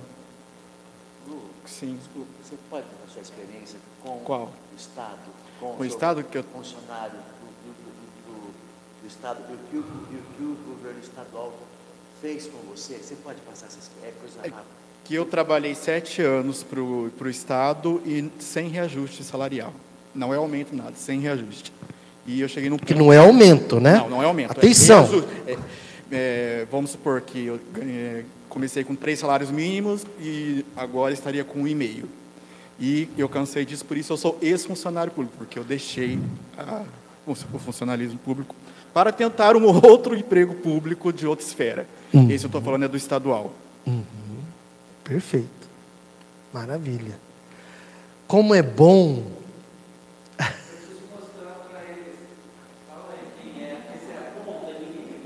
Oh, olha, nossa. Não, ele está vendo lá do outro lado. Essa aí é a nossa amiga, é, Dona Justiça. Eu acho que é mulher, porque o quadril dela é assim um pouco mais largo do que o do homem, né? O quadril dela. E o quadril da mulher, ele é um pouquinho. Ela é charmosa, ela é uma professora, uma mentora nossa. Ela desperta junto a cada um de nós essa reflexão de que vai, muda, muda todo dia, muda, acorde para mudar, porque vai chegar o dia assim. Sócrates tinha esse hábito, sabia? Ele tinha uma caveirinha que quando ele ia em algumas festas, ele ia com a caveirinha. Que isso? Fala a verdade, você é filósofo mesmo. Olha, você que está aí pulando, tudo lembre-se, ó. Você vai morrer. Né?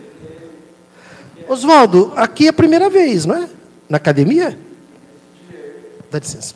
Então, seu nome, se apresente também, por favor. Um pouco mais de um mês atrás eu vim, mas eu vim na, na terça-feira, né? Foi na. Na quarta, é, na quarta, é verdade. Mas aí depois, por questões de trabalho, eu fiquei ausente, né? E aí hoje eu falei, não, hoje eu vou dar um jeito, né? Que esses, né? Não dá só para cuidar do, da questão profissional, né? Tem outras questões na vida da gente que a gente quer dar continuidade. E como a gente estava naquele processo de procura, né? Esse identitarismo, né? e aí, já com conversas antes com aquele mocinho ali atrás e aquele outro ali, né? Vamos tentar ficar, fazer tudo possível. Quando eu não vier é por causa da questão do trabalho mesmo, né? Porque eu trabalho no Outback e aí às vezes a gente fica à noite. Foi, ú- foi útil que você ouviu? Ó, teve uma coisa que você falou que eu vou sair. Você falou que não é, não é para achar legal, e você tem razão. Ah, foi, sabe como você comentou? Ah, não é para ser legal, né? E tem uma coisa que você falou que vai que mexeu mais comigo que eu vou sair pensando mesmo. A questão da, da sintonia e das é, aquela ai gente me faltam as palavras que você disse da Vibração, frequência, é, sintonia. que a gente vive tem e, dá continuidade em função do que pensa, né? Isso é uma labuta enorme para mim. Legal. É, então, isso eu vou hoje na hora de deitar vou ter que dar uma paradinha para Ótimo. Olhar. Que bom. A gente fica feliz com isso. Obrigado. Tá? Legal, campeão. Seja muito bem-vindo, viu? Lorena, é a primeira vez. né? Seu nome, o que você faz, quem te convidou e o que, que você achou? É, eu chamo Lorena, tenho 20 anos, eu sou estagiária, eu faço pedagogia, então eu trabalho com crianças de, é, sei lá, quatro meses a seis anos. Né? Eu trabalho com todas as idades, fico em todo, é, lá a gente trata por agrupamento. Então eu fico em todos os agrupamentos, desde os bebezinhos até as crianças maiores. E é isso, né? Pra e aí, mim- foi útil para você? foi, eu- sempre assim estou em busca, né, de, de mais conhecimento, eu gosto. E é isso para mim. Assim, Tem é uma alguma coisa assim novidade. que foi que mexeu mais com você do Isso que da se- sintonia também, né? Porque assim, como, né, minha mãe, ela sempre falava tipo de lei de atração, tudo essas coisas, então acabava influenciando e eu pensava também assim dessa forma. E aí agora, né, ouvindo aqui tudo, eu vejo assim, né, pensando assim de outra forma e expandindo, né? Eu sinto que eh, expande nosso conhecimento. Isso, esse é o propósito. E é isso. Você é a que vira duas vezes a chave ou uma vez só? Eu só que fecha, é que não fecha a porta. Ah, você é a que não É. fecha a porta. que essa turma é ótima. Né? Não, eu nem fecho a porta. Quem nova? Hã? Nossa, aqui é... tem carteirinha já, aqui, vixe. É, Legal, você está com o celular. Luciano, você tem que ligar para uma pessoa, é, só para exemplificar a questão da sintonia. São nove números o celular. Se você digitar oito números certo e o último número errado, mesmo que você digitar um milhão de vezes, você vai acessar essa pessoa? Não. Agora, concorda comigo que essa pessoa está disponível aqui, em forma de onda? Entende isso? Quando ele digita o número certo, ele entrou em sintonia. Não é que ele atraiu, ele entrou em sintonia. Então, assim como milhões de pessoas estão aqui, é só ele entrar na sintonia dessa onda eletromagnética. Entende isso? Faz sentido, gente? Tá? Todas as leis naturais estão disponíveis para você e para todo ser humano. De novo, por favor, não vou cair naquela besteira. Quem quer faz. Vai lá, vai lá morar na rua e você quer isso, quer aquilo. Concorda? Ele tem eh, esses nossos irmãos, eles têm obstáculos materiais que até para eles entenderem isso, por isso que eu não acredito nisso. Quem quer faz. É, querer é poder. Querer é poder para nós que somos privilegiados. Querer é poder para nós que podemos chegar em casa e escolher, sabe, hoje eu não vou dormir, hoje eu vou ler um livro. Aí você vai na geladeira, né, toma um suco, toma um leite, toma uma vitamina, vai na cama, liga um, um abajur com luz, ou vai na sala. Entende isso? Faz sentido, gente? Tá? Então a gente necessita até tomar esse cuidado, porque muitas vezes é, essa coisa de consciência de classe, nós somos privilegiados. E, e- entre um e nós aqui, posso usar o exemplo, Jorge? Por exemplo, eu como eu sou eu sou homem hétero, não, antes disso, né? Eu sou branco, homem, gênero, homem, é, cisgênero, não, primeiro, hétero, cisgênero. Concorda que isso é um baita privilégio? Aí, Jorge, vem aqui do meu lado. Cisgênero é aquele que se, é aquele que se identifica, a mentalidade dele de gênero se identifica com a do corpo. Contrário de transgênero. Eu sou homem, eu, sou branco, você é branco? Sim. Sim. Segurei. Sim. Eu sou branco, ele é branco? Sim, um passo. Gênero masculino, você também? Sim. Sim, um passo. É, você é cisgênero? Sim. Sim, outro passo. Eu sou heterossexual, você? Homossexual. Pelas. Não? Então, entende? Pela sociedade preconceituosa, desumana e tudo mais, nesse ponto eu já tenho vantagem sobre ele pelos olhos materialistas injustos da nossa sociedade. Está machista da nossa sociedade. Está claro isso? Gratidão. Hã? Isso! Então eu, como privilegiado, cabe a mim defender a causa dele, abraçá-lo e fazer de tudo para que isso diminua.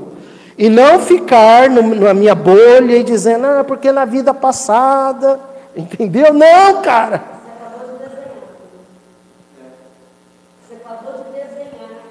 Desenhar. Tem, tem alguma mulher aqui que é homossexual ou lésbica? Não? Tá ok. Porque senão, vem cá, Márcia, por favor. Imagine, ó. Eu sou branco, ela é branca, certo? Ok. Eu sou homem, ela é mulher, certo? Gênero. Eu, um passo à frente, certo? Pela sociedade desigual. Eu sou heterossexual. E ela supondo que fosse homossexual. Não sei também se é, mas supondo que.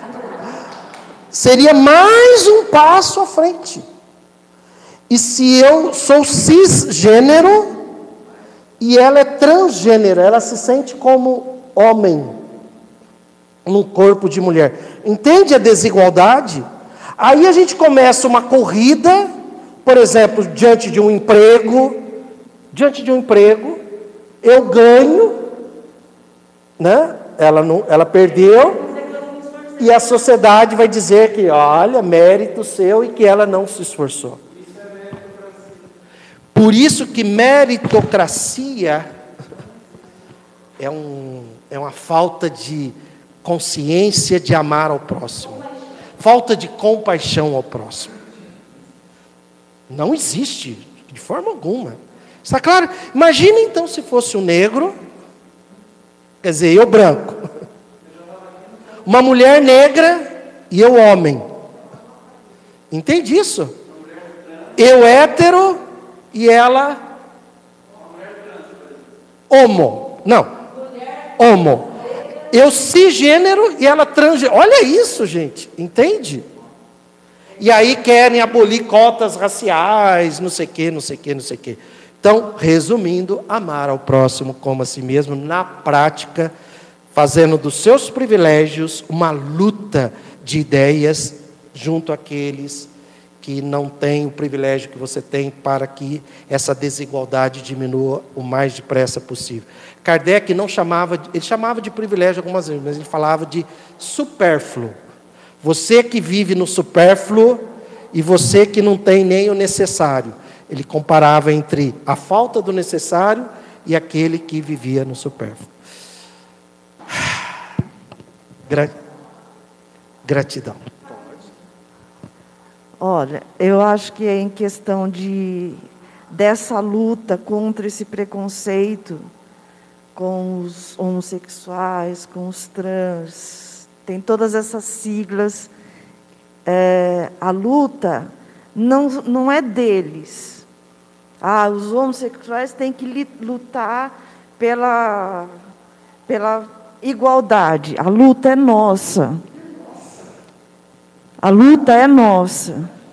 Entendeu? É, eu tenho um filho homossexual. O, eu, o meu ex-marido saiu de casa porque ele se identificou como homossexual, então ele foi seguir a vida dele, né? E eu vivi com esse sofrimento dentro da minha casa. E então por isso que eu falo que a luta é nossa. Eu tenho que defender, não eles. Eles não têm que se defender porque eles não são bandidos, eles não são criminosos. Eu é que tenho que ajudar e fazer as pessoas entenderem que eles são pessoas, seres humanos, não importa a sua sexualidade. Tá? Então, gente, a luta é nossa.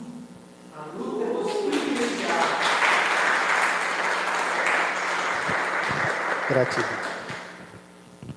Se eu sou branco, lutar pelo negro. Se eu sou branco, se eu sou homem, lutar pela mulher. Um homem ser feminista, não apenas antimachista, mas ser. Olha, gratidão. Que maravilha! Maravilha. Gratidão, Beatriz, gratidão. Alguma pergunta aí? Não? Então eu queria. Hã? Eu queria agradecer a presença de cada uma e de cada um de vocês. Gratidão, Luciano, por ter vindo, Oswaldo. Voltem, porque é, a gente, essa presença física é que gera a Academia da Felicidade, viu? A Adriana falou sensacional, gratidão. Adriano também, boa noite, feliz. E a Selma, academia é isso aí, estamos sempre exercitando e aprendendo a viver como iguais em um mundo tão desigual. Ah, olha, legal. Lorena, agora você entendeu, né? Muita coisa. Agora que você não vai mais fechar a porta mesmo, né? Sintam-se abraçadas, amadas a gente gostaria de dar o abraço da felicidade, mas por enquanto a gente vai evitar até a estatística diminuir. Para você que está ali nos assistindo, como é que chama o Evandro? É o diretor? Como é que é? Diretor de TV. Você que está aí nos assistindo, vem para cá. Vem, vem, vem, vem, vem ser feliz. E também convidamos para vocês, né? Geol Rio Preto é o canal. Se inscrevam no canal, nós já estamos com 235 inscritos. Queremos chegar a 250. Né? Se inscrevam e ativam o sininho. E também sintam-se livres para convidar alguém para a semana que vem. Tá? Cidinha, você trouxe ali algum é um amontoado de ectoplasma que virou o que ali?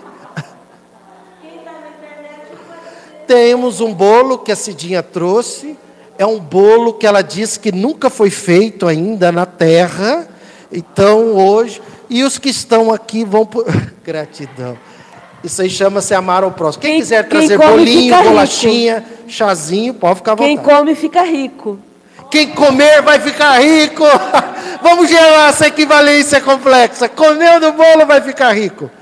Gratidão e felicidade.